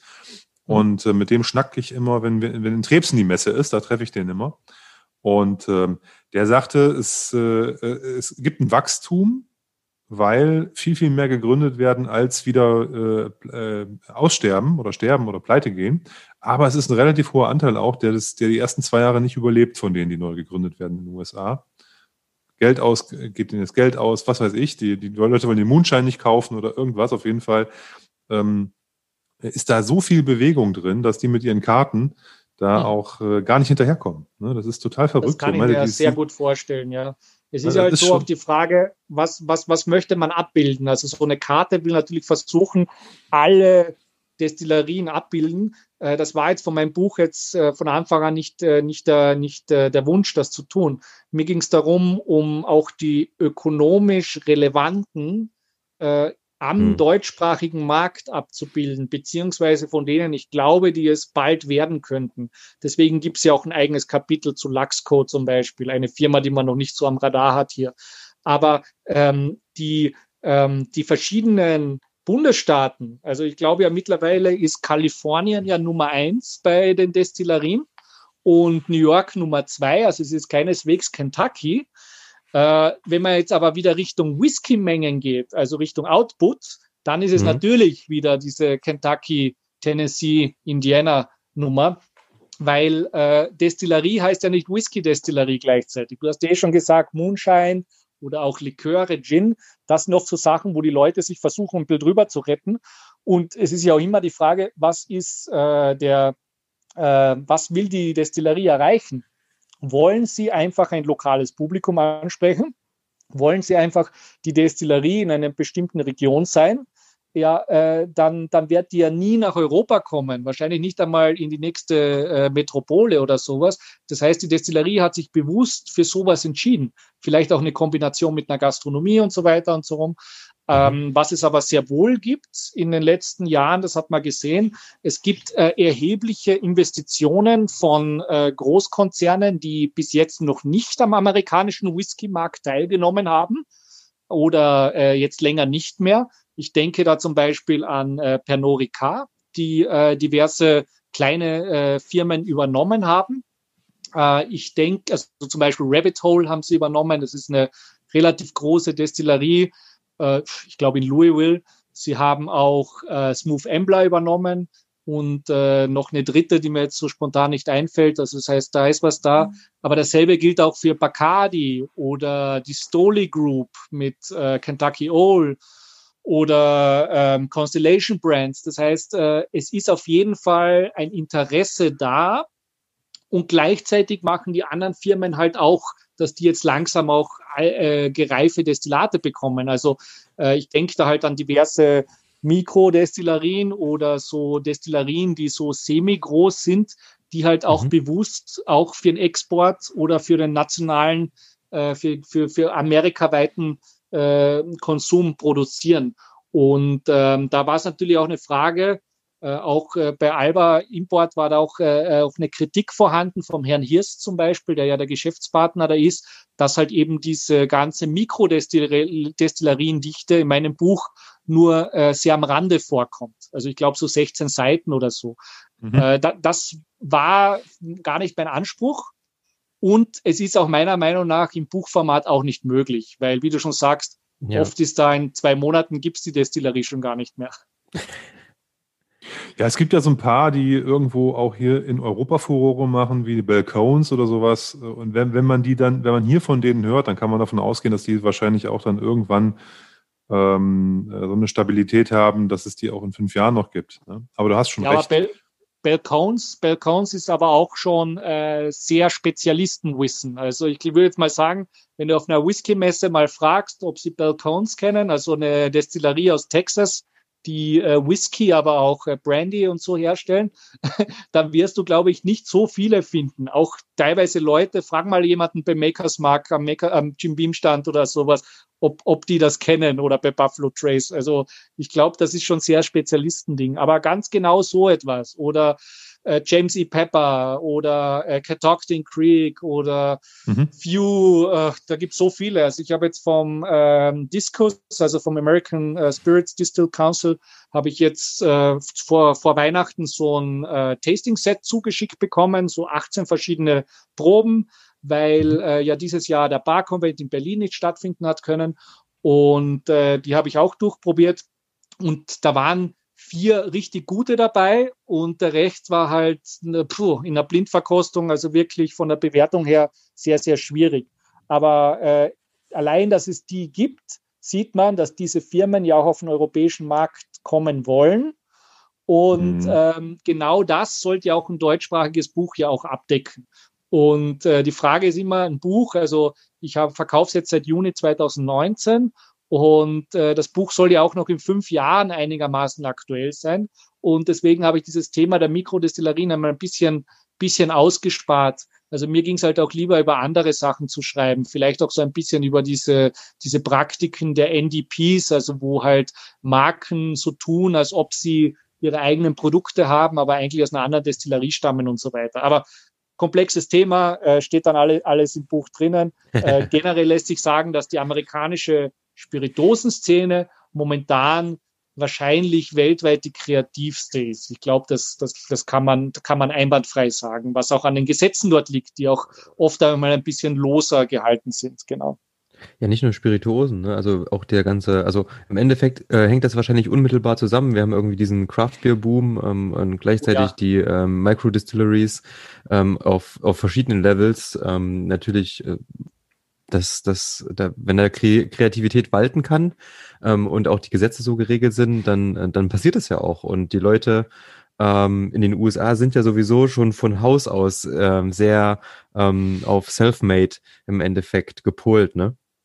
Super Vergleich und vor allem dieses Wirtschaftsverständnis ist auf jeden Fall auch einer der Argumente. Ich schätze auch die, die Regu wobei, nein, Regulierung ist in Amerika in den meisten Bundesstaaten auch ziemlich tough. Also das ist gar mhm. nicht mal das Argument. Ich habe jetzt gerade so mal gedacht an so die österreichische oder deutsche Behördenmentalität, aber eigentlich wird die ja drüben noch, noch ein bisschen äh, kräftiger sein mit den ganzen noch von der Prohibition bestehenden Gesetze teilweise in verschiedenen äh, Landes Landesteilen.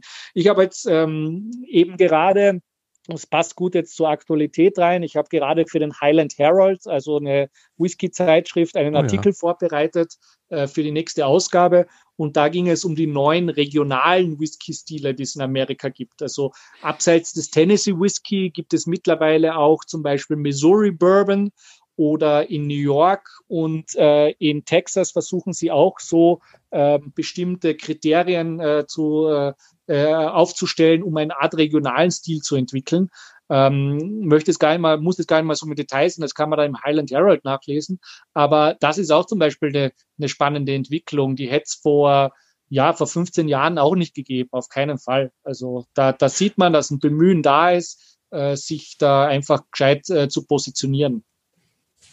Mhm. Das heißt, um das zu verstehen, die, die kreieren quasi regional äh, eine, ein, ein, eine Art der Herstellung oder eine Produktionsweise oder eine Geschmacksrichtung oder irgendwas, was sie quasi eint, um dadurch, daraus irgendwie so einen regionalen Markenkern zu entwickeln? Oder? Das, das ist richtig. Also es ist mhm. ja so, wenn ich jetzt zum Beispiel einen, ein Whisky-Etikett Etikett habe wie Colorado Bourbon, dann würde das bedeuten, ich habe einen Bourbon, der in Colorado destilliert wurde. Ja? Und äh, bei Missouri Bourbon wiederum haben sie gesagt, nee, wir machen da eine eigene, strengere Regelung. Das heißt, ein Missouri Bourbon muss die normalen Auflagen eines Bourbon Whiskys erfüllen. Es muss aber im Missouri sowohl eingemeischt, destilliert, gelagert als auch abgefüllt werden. Das heißt, ich darf da nicht mit den Fässern irgendwie rum, rumfahren und irgendwo anders hin das bringen. Ähm, es muss aus äh, Mais sein, der im Missouri angebaut wurde. Also auch so eine Regionalität, die wir sonst mhm. eben nicht mhm. haben. Und es muss aus Fässern, in Fässern gelagert werden, die in Eiche lagern aus Missouri und die in Missouri fabriziert werden. Sprich, äh, ähm, da hat man versucht, einen wirklich äh, regionalen Stil reinzubringen. Das geht natürlich im Falle von Missouri etwas leichter, weil da mit Independence Dave eine der wichtigsten Küfereien eine Produktionsstandorte hat. Aber äh, das ist so ein ganz typisches Beispiel. Und äh, dasselbe ist dann auch äh, vergleichbar beim Empire Rye. Äh, die haben sogar auch ein etwas klein, also der ist in New York, ein Rye-Stil, den sie da gemacht haben. Der hat auch einen Rohstoffbezug zum Bundesstaat und äh, die haben auch eine eigene Regelung für den Barrel Entry Proof, also für die Menge, wo äh, den Alkoholgehalt, mit dem der Whisky ins Holzfass gelangen darf. Also das heißt, die versuchen da jetzt gerade so ein bisschen regionale Stile zu entwickeln. Genau. Und wahrscheinlich wird der Tennessee Whisky so ein bisschen als Vorbild, als, als Vorbild dienen, weil die haben es mhm. ja wirklich geschafft, ein weltweit bekanntes, äh, bekannten Whisky-Stil zu entwickeln, ähm, der natürlich von Jack Daniels äh, vordergründig äh, vorangetrieben wurde. Aber jetzt mhm. profitieren viele davon. Ja, das ist quasi cool. eine Marke geworden, natürlich. Das kann man, äh, das nutzen sich ja dann einige, das stimmt. Genau, und wenn man jetzt den Wein wieder hernimmt, man hat ja diese verschiedenen äh, AOCs oder so, also die, äh, in Europa, wo man dann einfach sagt, okay, ich habe jetzt zum Beispiel einen äh, Chianti Classico und der schreibt das und das vor. Oder ich habe einen Rioja und der schreibt das und das vor. Und mhm. so genau wird das in der Whisky-Welt jetzt nicht sein, weil man muss sich ja immer auch einig werden. Also diese Staaten, also da ist ja oft so, dass dann so 20, 30 Betriebe da mitsprechen, was das äh, sein soll. Und dann muss das ja auf bundesstaatlicher Ebene oder in Form einer Vereinigung, einer Qualitätsvereinigung dann in Gesetzeswerk äh, kommen. Und ähm, äh, da muss man natürlich schauen, haben wir überhaupt etwas, was uns einzigartig macht? Weil jetzt einfach nur ein Marketing-Ding zu machen, das ist ja auch nicht wirklich zielführend. Cool.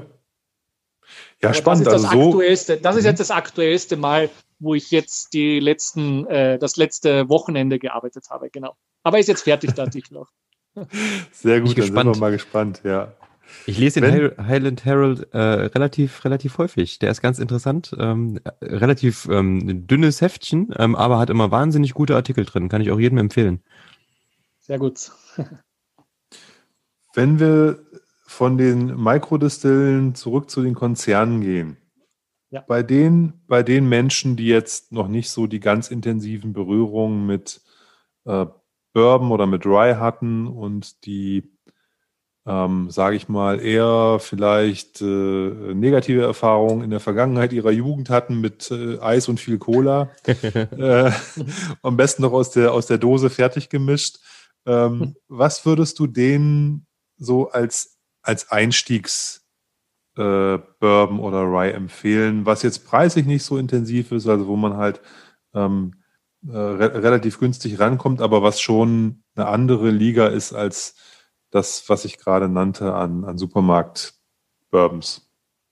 Manchmal ist ja so, dass man sagt, der Single-Malt-Trinker, dem gefällt mehr der Rye-Whisky als der Bourbon. Das heißt, das kann ein Zugang sein. dass man sagt, also ein Rye Whisky hat äh, mindestens 51 Prozent Roggenanteil, also es ist fast immer eine Mischung, wie auch beim, beim Bourbon. Bourbon habe ich halt mindestens 51 Prozent Maisanteil, aber der Rest ist von der Herstellung derselbe, also auch Lagerung in neuen ausgekohlten Eichenholzfässern, bestimmte Destillationshöhen mhm. und so weiter.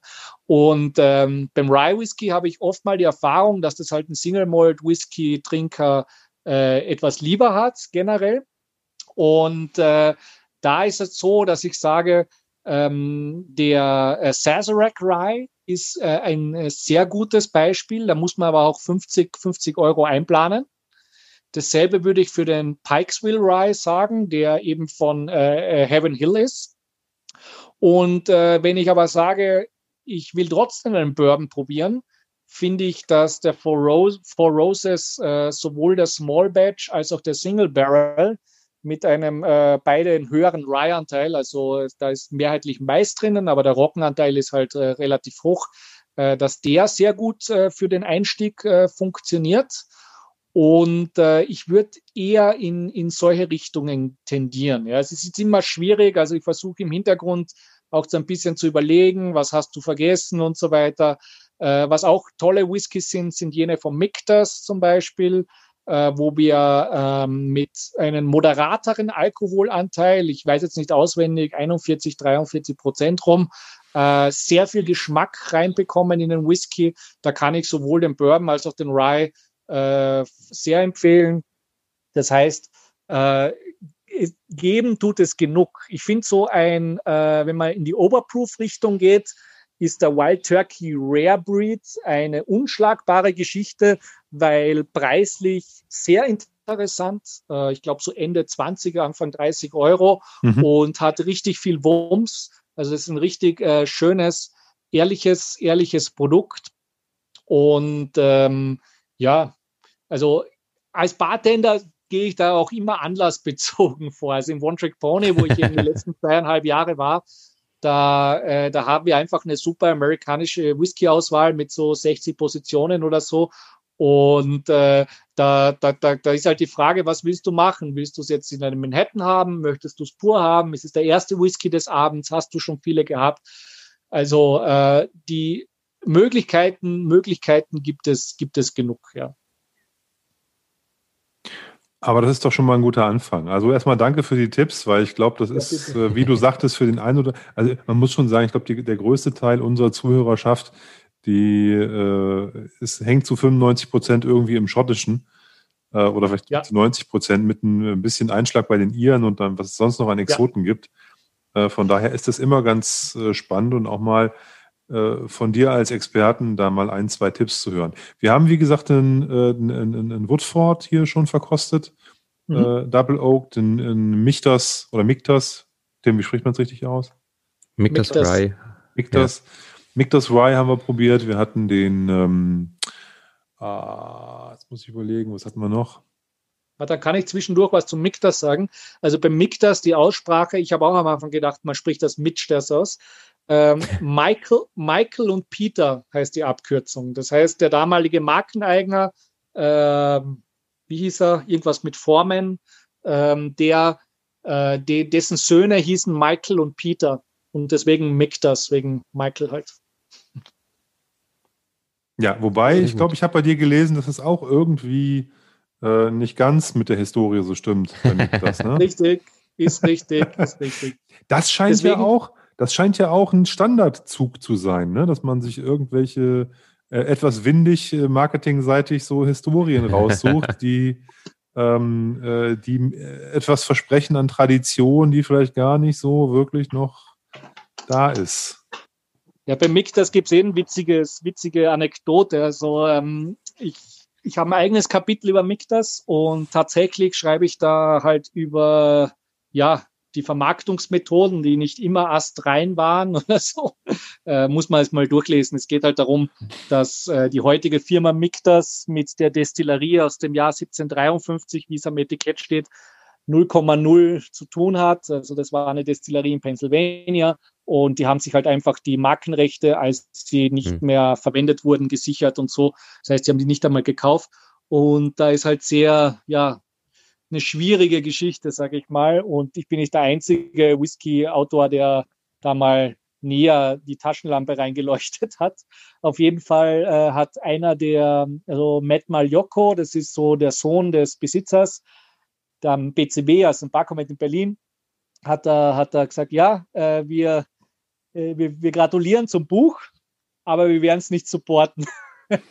Weil die, die, die, Deutsche, die, die für Deutschland zuständig ist, für, für, ähm, für Miktas, äh, die, die Sandra Winters, äh, die hat ihnen das übersetzt und hat eh gesagt, ja, eigentlich passt eh, also eigentlich eh, aber die haben halt das eher krumm genommen, dass halt da doch eher die Wahrheit halt drinnen steht, so gut als möglich. Und äh, äh, fand ich irgendwie witzig, dass sie gesagt haben, ja, irgendwie schön, aber wir wollen nicht, dass das weiter rauskommt. Aber es ist halt ein Fachbuch und ich kann on, wenn man jetzt ein Fachbuch nichts fachliche Sachen reinschreiben darf, die man auch einwandfrei belegen kann noch dazu, äh, dann, dann ist das beim MIG das natürlich ein bisschen eine, eine schwierige Nummer. Aber man wird wahrscheinlich bei jeder amerikanischen Whisky, also ich bin ja, ich versuche ja auch da so ein bisschen so eine Eki-Distanz zu allen äh, zu wahren und äh, es ist, glaube ich, in jedem Kapitel ist irgendeine Geschichte drinnen, wo die Firma vielleicht nicht so gut wegkommt. Aber bei Jim Beam war ja auch so. Ich habe da irgendwas über Basil Hayden und so, wo es da umgangen mhm. ist wegen dieser ganzen Geschichte.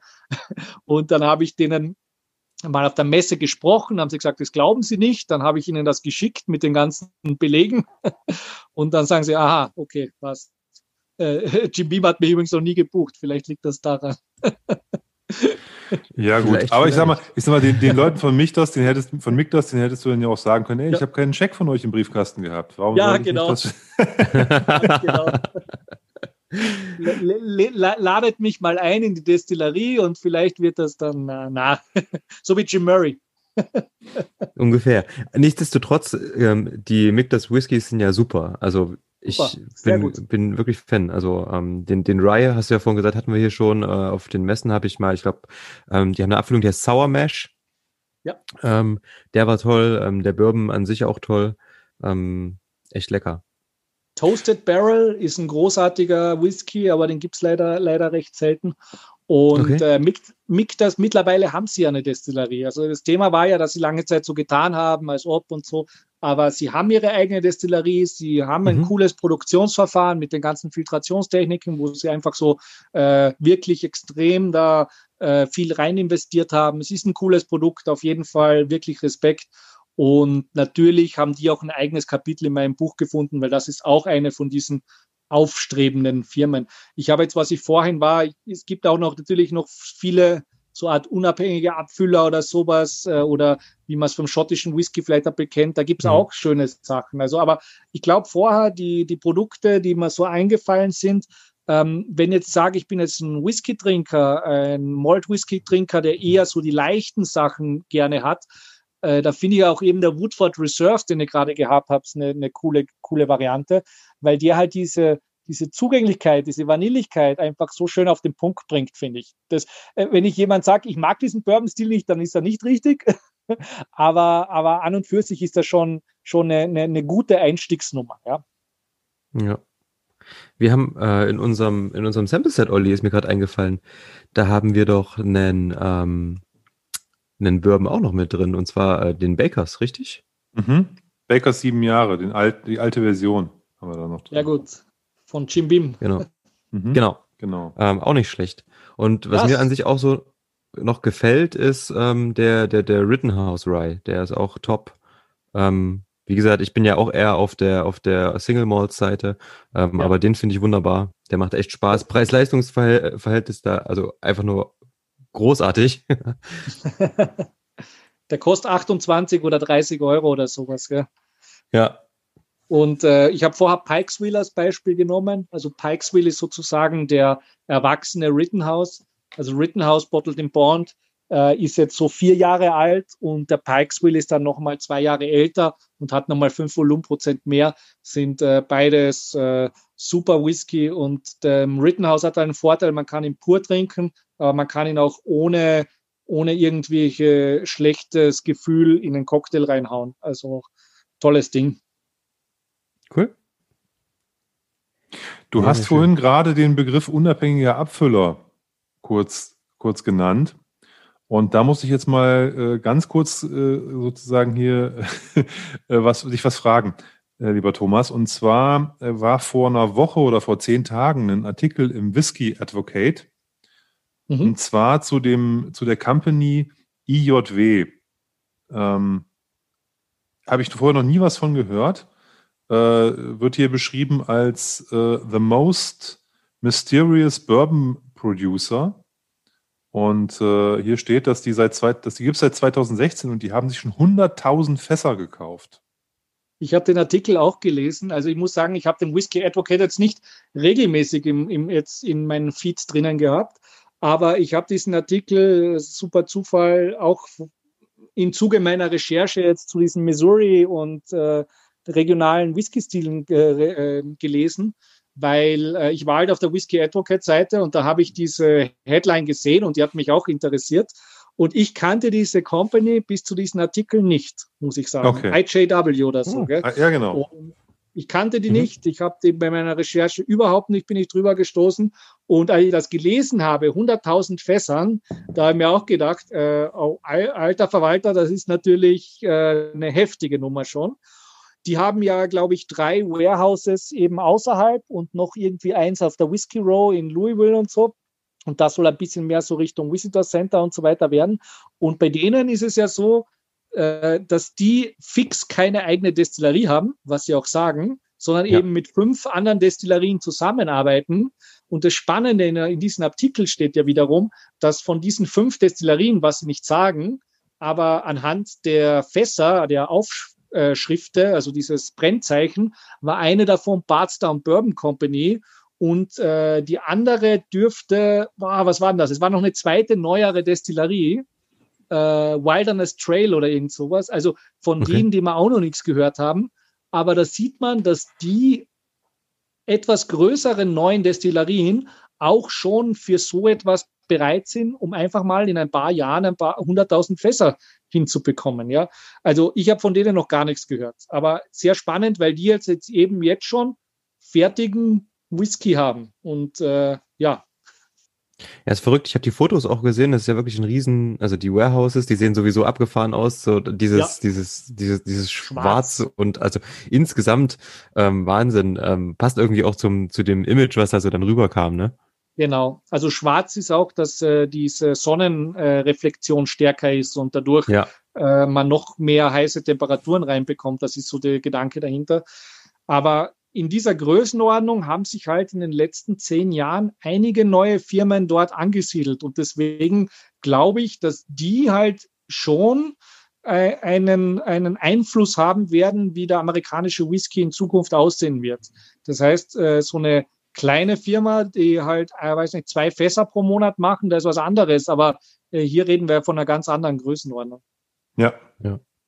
Aber so an sich ähm, ist das Thema unabhängige Abfüller bei äh, American Whiskey in, in generell, du hast es vorhin schon kurz erwähnt, ähm, aber ist es überhaupt, ist, mir ist es noch nie untergekommen, so großartig.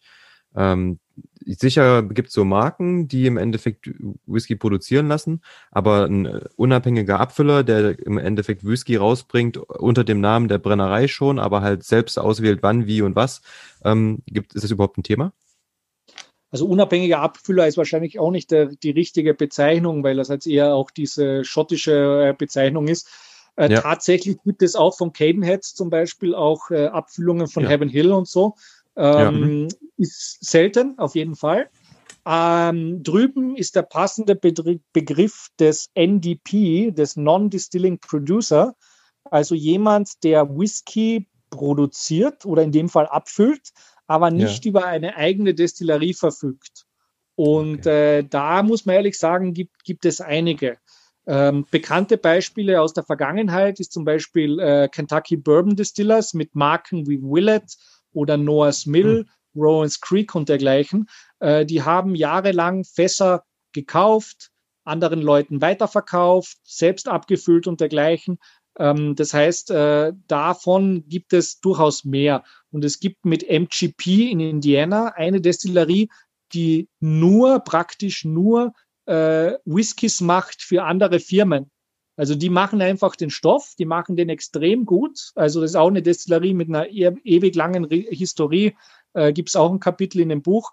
Und ähm, die sagen aber, Vermarktung interessiert uns nicht oder wir haben unseren Schwerpunkt woanders und äh, verkaufen die Fässer wirklich an anderen. Und äh, das, dadurch kann es sein, dass es mehrere Marken gibt, die eigentlich alle aus derselben Destillerie stammen. Das heißt jetzt nicht, dass die alle gleich schmecken, weil wir haben natürlich unterschiedliche Altersstufen, wir haben unterschiedliche äh, äh, Alkoholgradationen. Wir können teilweise, wenn ich eine gewisse Größenordnung habe, kann ich in diesen Destillerien auch bestimmen, wie die Rezepturen sind. Ja? Also es, äh, es sind alle Möglichkeiten da offen. Und äh, für einen Konsumenten ist es, finde ich, aber trotzdem immer nicht schlecht zu wissen, äh, ist dieser Whisky jetzt wirklich von der Firma selbst erzeugt? Das heißt mhm. jetzt nicht, dass das jetzt qualitativ dann schlechter sein muss, wenn es nicht ist. Ich habe nur ein Problem, wenn eine Firma dann so tut, als ob es ein Rezept gäbe von vor 100 Jahren und dass sie diesen Whisky jetzt eigenhändig da produzieren und noch irgendwie mit einer Großmutterrezeptur und im Endeffekt ist einfach einen im Großhandel erworbenes Fass. Ja, also come on, da braucht man es auch nicht äh, jemanden da äh, irgendwas vorzumachen. Gell? Und da versuche ich halt äh, zu sagen, so ein bisschen auch eine Art Aufklärung zu betreiben, dass man halt äh, nicht alles gleich für bare Münze nehmen, nehmen muss. Weil, das ist auch noch wichtig zum Abschluss, in Amerika oft gar nicht mal die Destillerie draufsteht, sondern auch vielleicht einfach nur ein Markenname. Also so ja. ein Elijah Craig, ein Henry McKenna, ein Rittenhouse, ein Larceny, das sind alles Produkte von der Destillerie Heaven Hill. Das muss man halt wissen. Okay. Ja. Wenn es einem wichtig ist. So, aber äh, so viel dazu. ja, da bin ich viel zu wenig, wie gesagt, also das ist dann wirklich, da, da hilft mir auch das Buch dann. Ähm, da bin ich viel zu wenig ähm, wirklich damit vertraut. Muss man auch muss nicht. Ich sagen. Also es ist einfach, ne? äh, einfach, äh, ich finde es auch nicht schlimm, wenn es nicht ist. Also es, es ist, äh, man hat in Europa eh ein, ein beschränktes Angebot, sage ich jetzt mal, an, ja. an Whiskys. Und ähm, äh, ob jetzt, also es ist ja oft, oft so, man fängt mal an und irgendwann möchte man mehr wissen.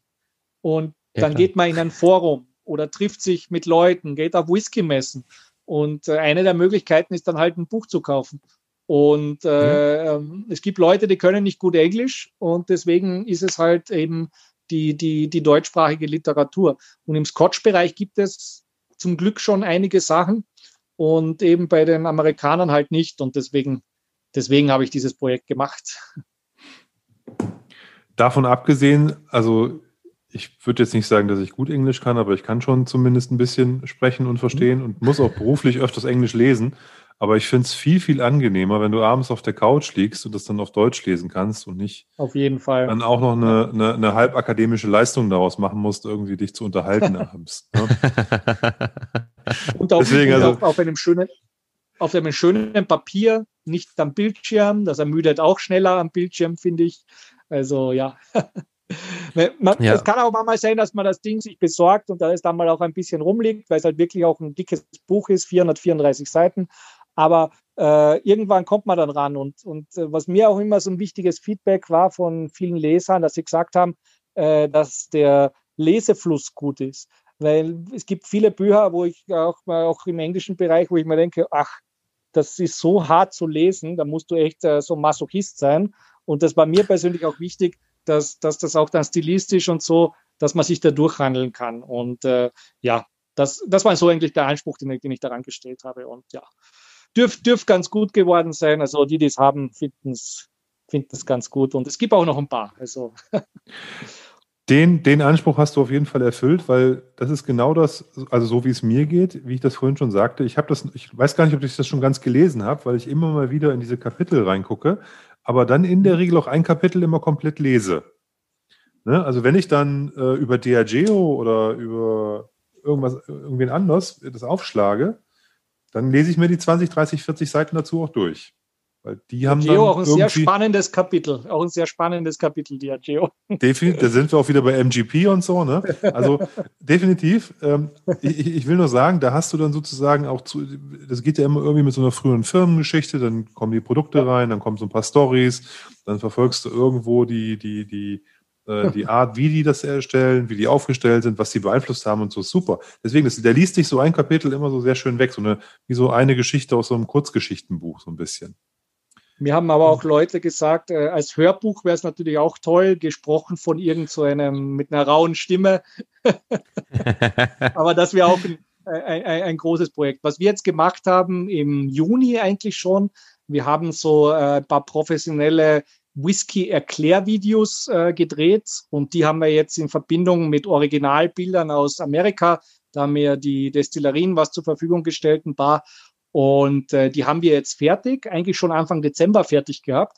Aber ich wollte es äh, in der Weihnachtszeit nicht, nicht äh, raufstellen, weil es mir einfach da so viel Trubel ist und drumherum. Aber die werden wir jetzt äh, wahrscheinlich Anfang Februar oder vielleicht schon Ende Januar äh, dann auf YouTube stellen. Und mhm. das ist auch wieder so ein kleines, so ein kleines, äh, kleines Steinchen, weil wo man halt sagt, okay, ähm, wir machen halt wirklich mal ein, ein Video von einem Kameramann, der das professionell macht und haben da so sechs Teile gemacht. Erklärung zum amerikanischen Whisky. Äh, leider bekomme ich dafür vom, von den Amerikanern jetzt kein Geld, sage ich jetzt mal. Das wäre natürlich das Beste, wenn man sagt, hey, wir machen da für euch eine gratis Image-Kampagne. Auf jeden Fall. Aber äh, natürlich ist das auch eine, um, um mich als Person, aber auch äh, das Buch und den amerikanischen Whisky generell halt weiterzubringen. Und äh, das wird es dann auf YouTube geben, auf äh, Thomas Domenik auf meinem Account. Aber mhm. äh, der ist jetzt noch leer. Aber wie gesagt, äh, in ein, ein paar Wochen reinschauen, da gibt's da ein paar, paar schöne Kurzvideos dann drinnen. Sehr cool. Das werden wir ich tun. Ich bin gespannt. Ich wollte gerade sagen, ähm, YouTube ist ja auch immer so eine ganz nette Sache auf jeden Fall. Ähm, und wenn sie, wenn sie auch noch kurz sind, dann ähm, ähm kann man das auch zwischendrin mal mit. mit äh, YouTube ist ein kurzes Format, auf jeden Fall. Also ich meine, ja, das äh, Podcast ist wieder eine andere Geschichte. Also Podcast ist, finde ich, auch so etwas, was beim Autofahren extrem lässig ist. Ja. Und da, da, da, da habe ich es eigentlich äh, am, am meisten drinnen. Also hin und wieder auch, wenn ich sage, ich bin auf einen Ergometer oder sowas, aber äh, da brauche ich dann was Kurzes. Da, da ist dann 20 mhm. Minuten oder so, dann, dann passt es sehr gut. Und äh, aber, aber so zum, zum Autofahren finde ich eben die Podcasts eigentlich immer, immer ideal. Wir auch. ähm, ja, man darüber weiß sind wir auch so ein bisschen Hörer, dazu gekommen, ne? Wie ihre, wie ihre Hörer euch konsumieren, gell? Das ist auch nicht so, so klar, oder? Ja, wir wissen es ganz gut. Wir kriegen ähm, immer äh, relativ gutes Feedback und ähm, mhm. das ist alles dabei von ähm, vielen Außendienstlern, die viel unterwegs sind mit dem Auto natürlich, ähm, bis hin zu jungen Familienvätern, die mit dem Kind irgendwie nachmittags spazieren gehen und sich da die Kopfhörer reinknallen. Ähm, und es wird relativ viel in Büros gehört. Man merkt das auch, also ich, wir haben ja unsere Statistiken. Wir laden Sonntag die Folge irgendwie hoch. Und ja. ähm, am Sonntag hören das relativ wenig Leute. Und dann geht Montag so Montag das Ding hoch. Ähm, und ähm, es gibt ähm, Leute, die dann so Feedback geben, ja, bei uns im Büro haben wir wieder ähm, Dram Good gehört am Montag. Und ähm, ja, das ist immer ganz witzig zu hören auch, ne, wo, wo das überall gehört wird. Genau. Und äh, das ist natürlich immer, immer die Frage, also wir reden jetzt ja, glaube ich, schon recht lange und da wird man jetzt wahrscheinlich so einen Podcast jetzt nicht am Abend reintun. Also da, da nee. brauche ich jetzt auch wirklich eine längere Strecke. Oder ich mache in Etappen. Das ist natürlich die zweite Möglichkeit, ja. Ja, genau. Man kann ja immer wieder reinskippen. Das ist ja das Gute an den Podcast-Apps, dass die halt, die merken sich ja sowieso, wo man gerade aufgehört genau. hat. Das funktioniert ganz gut. Ja, aber ansonsten bin ich auch dabei. Also als ich ähm, noch also als ich angefangen habe mit Podcasts, habe ich das irgendwie immer abends zum Schlafen gemacht. Ich, ich schlafe nach fünf Minuten ein, das bringt's eh nicht.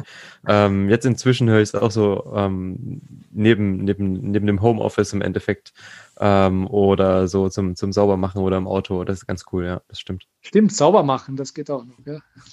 ja. Da eignet sich jetzt ja, das Bourbonbuch nicht ganz so gut dazu mit Saubermachen, zumindest, zumindest solange es noch keine Hörbuchvariante gibt. Aber äh, als, als, als äh, Lektüre abends auf der Couch oder ähm, äh, am Wochenende, wenn man mal Zeit hat, irgendwie über Mittag oder sowas, ist echt gut, weil man, wie gesagt, ist, ähm, man muss nicht irgendwie 100 Seiten am Stück lesen. Man kann sich da auch einfach ein Kapitel nehmen, was einen gerade interessiert oder wo man gerade Berührung zu hat und sich dann da rein lesen und vertiefen.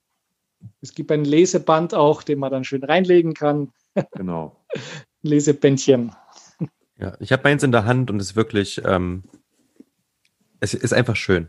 Also auch so von der, von, nicht nur vom Inhalt, auch von der Aufmachung. Ja. Ich finde, das zählt auch immer viel mit rein. Ich kann mir das als Hörbuch natürlich anhören und das ist alles ganz entspannt, aber das ist ähnlich wie mit einer Schallplatte, das ist halt irgendwo ein Gesamtwerk. Und bei sowas hat mir halt wirklich dann wieder die Ausbildung halt geholfen. Also halt diese, ja. diese IT-Ausbildung, muss man ehrlich sagen. Also Äh, da, da, da kommen dann wieder so Sachen, die man denkt jetzt als Gastronom, die brauche ich gar nicht so sehr. Und plötzlich, zack, schon ist es wieder ganz interessant, dass man das mal, mal gemacht hat in der Schule oder auf der Universität. Ja. Ja. Ja, ich denke auch die ganze Herangehensweise ist sicher auch, ne, ähm, als äh, wenn man akademisches äh, Akademiker ist irgendwo, dass man dann äh, da eine andere Herangehensweise hat und das ist ja dann auch ganz interessant ähm, zu sehen. Ähm, merkt man hier auch sehr an der Tiefe dann. Ja, es beim Buch, also ich habe, glaube ich, habe ich in, nein, in Hamburg habe ich nicht damit angefangen. Da war ich, wo in Berlin war ich da. Berlin war ich nicht lang, da war ich so ein Dreivierteljahr, aber da, glaube ich, habe ich das Buchprojekt begonnen. Äh, mhm. Dann in Wien und in Freiburg. Also es, es, es ist auch mit mir mitgewandert. Also es war ja so ein dreijähriger Prozess. Und dann bist du, weißt du, du hast ja ein professionelles Lektorat gegeben und ähm, mhm. ich weiß nicht, wie oft ich selbst durchlektoriert habe. Also ausgedruckt, dann hier ein bisschen im Sommer auf der Terrasse in den Hängesessel ge gesetzt und dann äh, mit, mit, mit Kugelschreiber durchgegangen und immer wieder, ah, noch nicht zufrieden, noch nicht zufrieden, noch immer viele Korrekturen und hier fehlt noch was, hier muss ich noch genauer werden und so weiter. Und ja, und dann irgendwann im Februar 2019 war es, war dann, oder Januar, gab ich es dann ins, ins professionelle Lektorat und dann war noch ein bisschen Layout und ja, und im, im, im Ende Mai kamen dann die Paletten geliefert. Also es ist schon, schon sehr spannend. Dadurch, also ich habe ja keinen Verlag, also mir war das Thema einfach das ist zu speziell. Da, da, das ist für einen Verlag, für einen kommerziellen Verlag nicht interessant. Und ich habe das halt im Selbstverlag dann rausgegeben. Das heißt, es ist so, dass eben äh, ich in Deutschland eine Verlagsauslieferung habe, die die Logistik und den Versand in Deutschland macht. Wahrscheinlich habt ihr über die auch das Buch bekommen, außer ihr habt es bei Amazon oder so bestellt. Und äh, aber wenn jetzt eine Bestellung aus Österreich oder aus der Schweiz kommt, dann, dann, dann wickle ich die selbst ab. Dann gehe ich runter in den Keller oder wenn ich nicht zu Hause bin, macht meine Mutter das und dann wird das persönlich aufgegeben. Das ist ganz, ganz witzig, ja. Ja, ich glaube, wir hatten, als ich das Buch bestellt hatte, ich habe das bei dir auf der Website bestellt, da haben wir nochmal kurz irgendwie E-Mail geschrieben. geschrieben. Hast irgendwie geschrieben, ja, ach sorry, ähm, ist irgendwie ähm, äh, an, an mir vorbeigegangen. Es hat überhaupt nicht lange gedauert oder so. Ja. Ähm, da haben wir dann ja. nochmal kurz geschrieben gehabt und das war so halt direkt so mit dir geschrieben. Oh, okay, cool. Ja, es ist, es ist ja auch das Beste über die Website zu bestellen, sage ich mal, ja. weil, weil, weil natürlich äh, Amazon ist, ist, ist schon brutal von den äh, Sachen, die dir da abgezogen werden. Also da, mhm. da, da, da, ja, da bleibt dir halt nicht mehr viel, da bleiben dir ein paar Euro. Und einerseits ist natürlich das Persönliche äh, über die bourbonbuch.de Webseite natürlich das Großartigste, weil dann mhm. siehst du auch, dass sich da was bewegt, dann siehst du, das sind reale Leute, dann sagst du, ah, okay, jetzt hier ja. jemand aus Leipzig, dann hier jemand aus München, dann hier jemand aus irgendeinem Ort, was du nie gehört hast. Dann schaust vielleicht einmal, äh, arbeitet der in der Spirituosenbranche oder was auch immer. Also ist, da kommt man auch oft mal, oft mal dann auch in Kontakt, ja. Ja, sehr cool. Wunderbar. Haben wir viel, viel gesprochen, ne? Ja, doch, gut, sehr hervorragend. Spannende Dinge. Ja, ich kann sagen, ähm, besser geht's nicht. Äh, ich, ich, glaube, das war eine sehr, sehr interessante Folge, die du uns da geschenkt hast, lieber Thomas. Ja. Vielen, vielen Dank. Ähm, ich habe äh, noch äh, loszuwerden, dass all diejenigen, die zwischen dem 2. und dem 5. Juni äh, in Kärnten Urlaub, ihren Urlaub verbringen äh, werden, sich auf jeden Fall mal unter cocktailtage.at anschauen sollten, wie sie da zu dem einen oder anderen Cocktail kommen können. Sehr gut. Das ist, glaube ich, ganz, ganz wichtig nochmal. Cocktailtage.at, ganz, ganz wichtig nochmal zu vermerken. Und äh, natürlich Ausschau halten nach deinen ähm, Videos, äh, die unter deinem, deinem Kanal jetzt in den nächsten Wochen kommen. Da bin ich natürlich auch sehr gespannt. So, so, so machen wir es, ganz genau, ja. sehr, sehr schön. Ähm, dann, lieber Thomas, äh, danken wir dir erstmal dass du dir ja, Zeit gut. genommen hast, dass du uns diese wunderbare Folge geschenkt hast, äh, mein Horizont extrem erweitert hast, zumindest. Ich, Aber ich, ich denke, hoff, Olli ist auch, auch wenn Leute, Olli natürlich. Die Leute sind noch mitgekommen bei manchen Sachen. ich denke schon, ich denke schon. Ja. Ähm, bei uns ist ja immer Olli so ein bisschen der, der, der Whisky, äh, der Whisky-Experte. der, der, der Bourbon-Experte. und ähm, da ähm, kann er immer ein bisschen mehr mitreden, aber ich höre halt auch immer zu und freue mich auch, wenn ich was Neues dazulernen kann. Und ähm, ich begebe mich auch so immer so Schritt für Schritt weiter in die Materie rein, ähm, da ich mich auch so für, für Cocktails ein bisschen interessiere. Ähm, macht das auf jeden Fall Spaß. Ähm, von daher vielen, vielen Dank. Ja, war ein kurzweiliges Gespräch, auf jeden Fall. Danke euch. Thomas, danke schön dir auch von mir und alles Gute.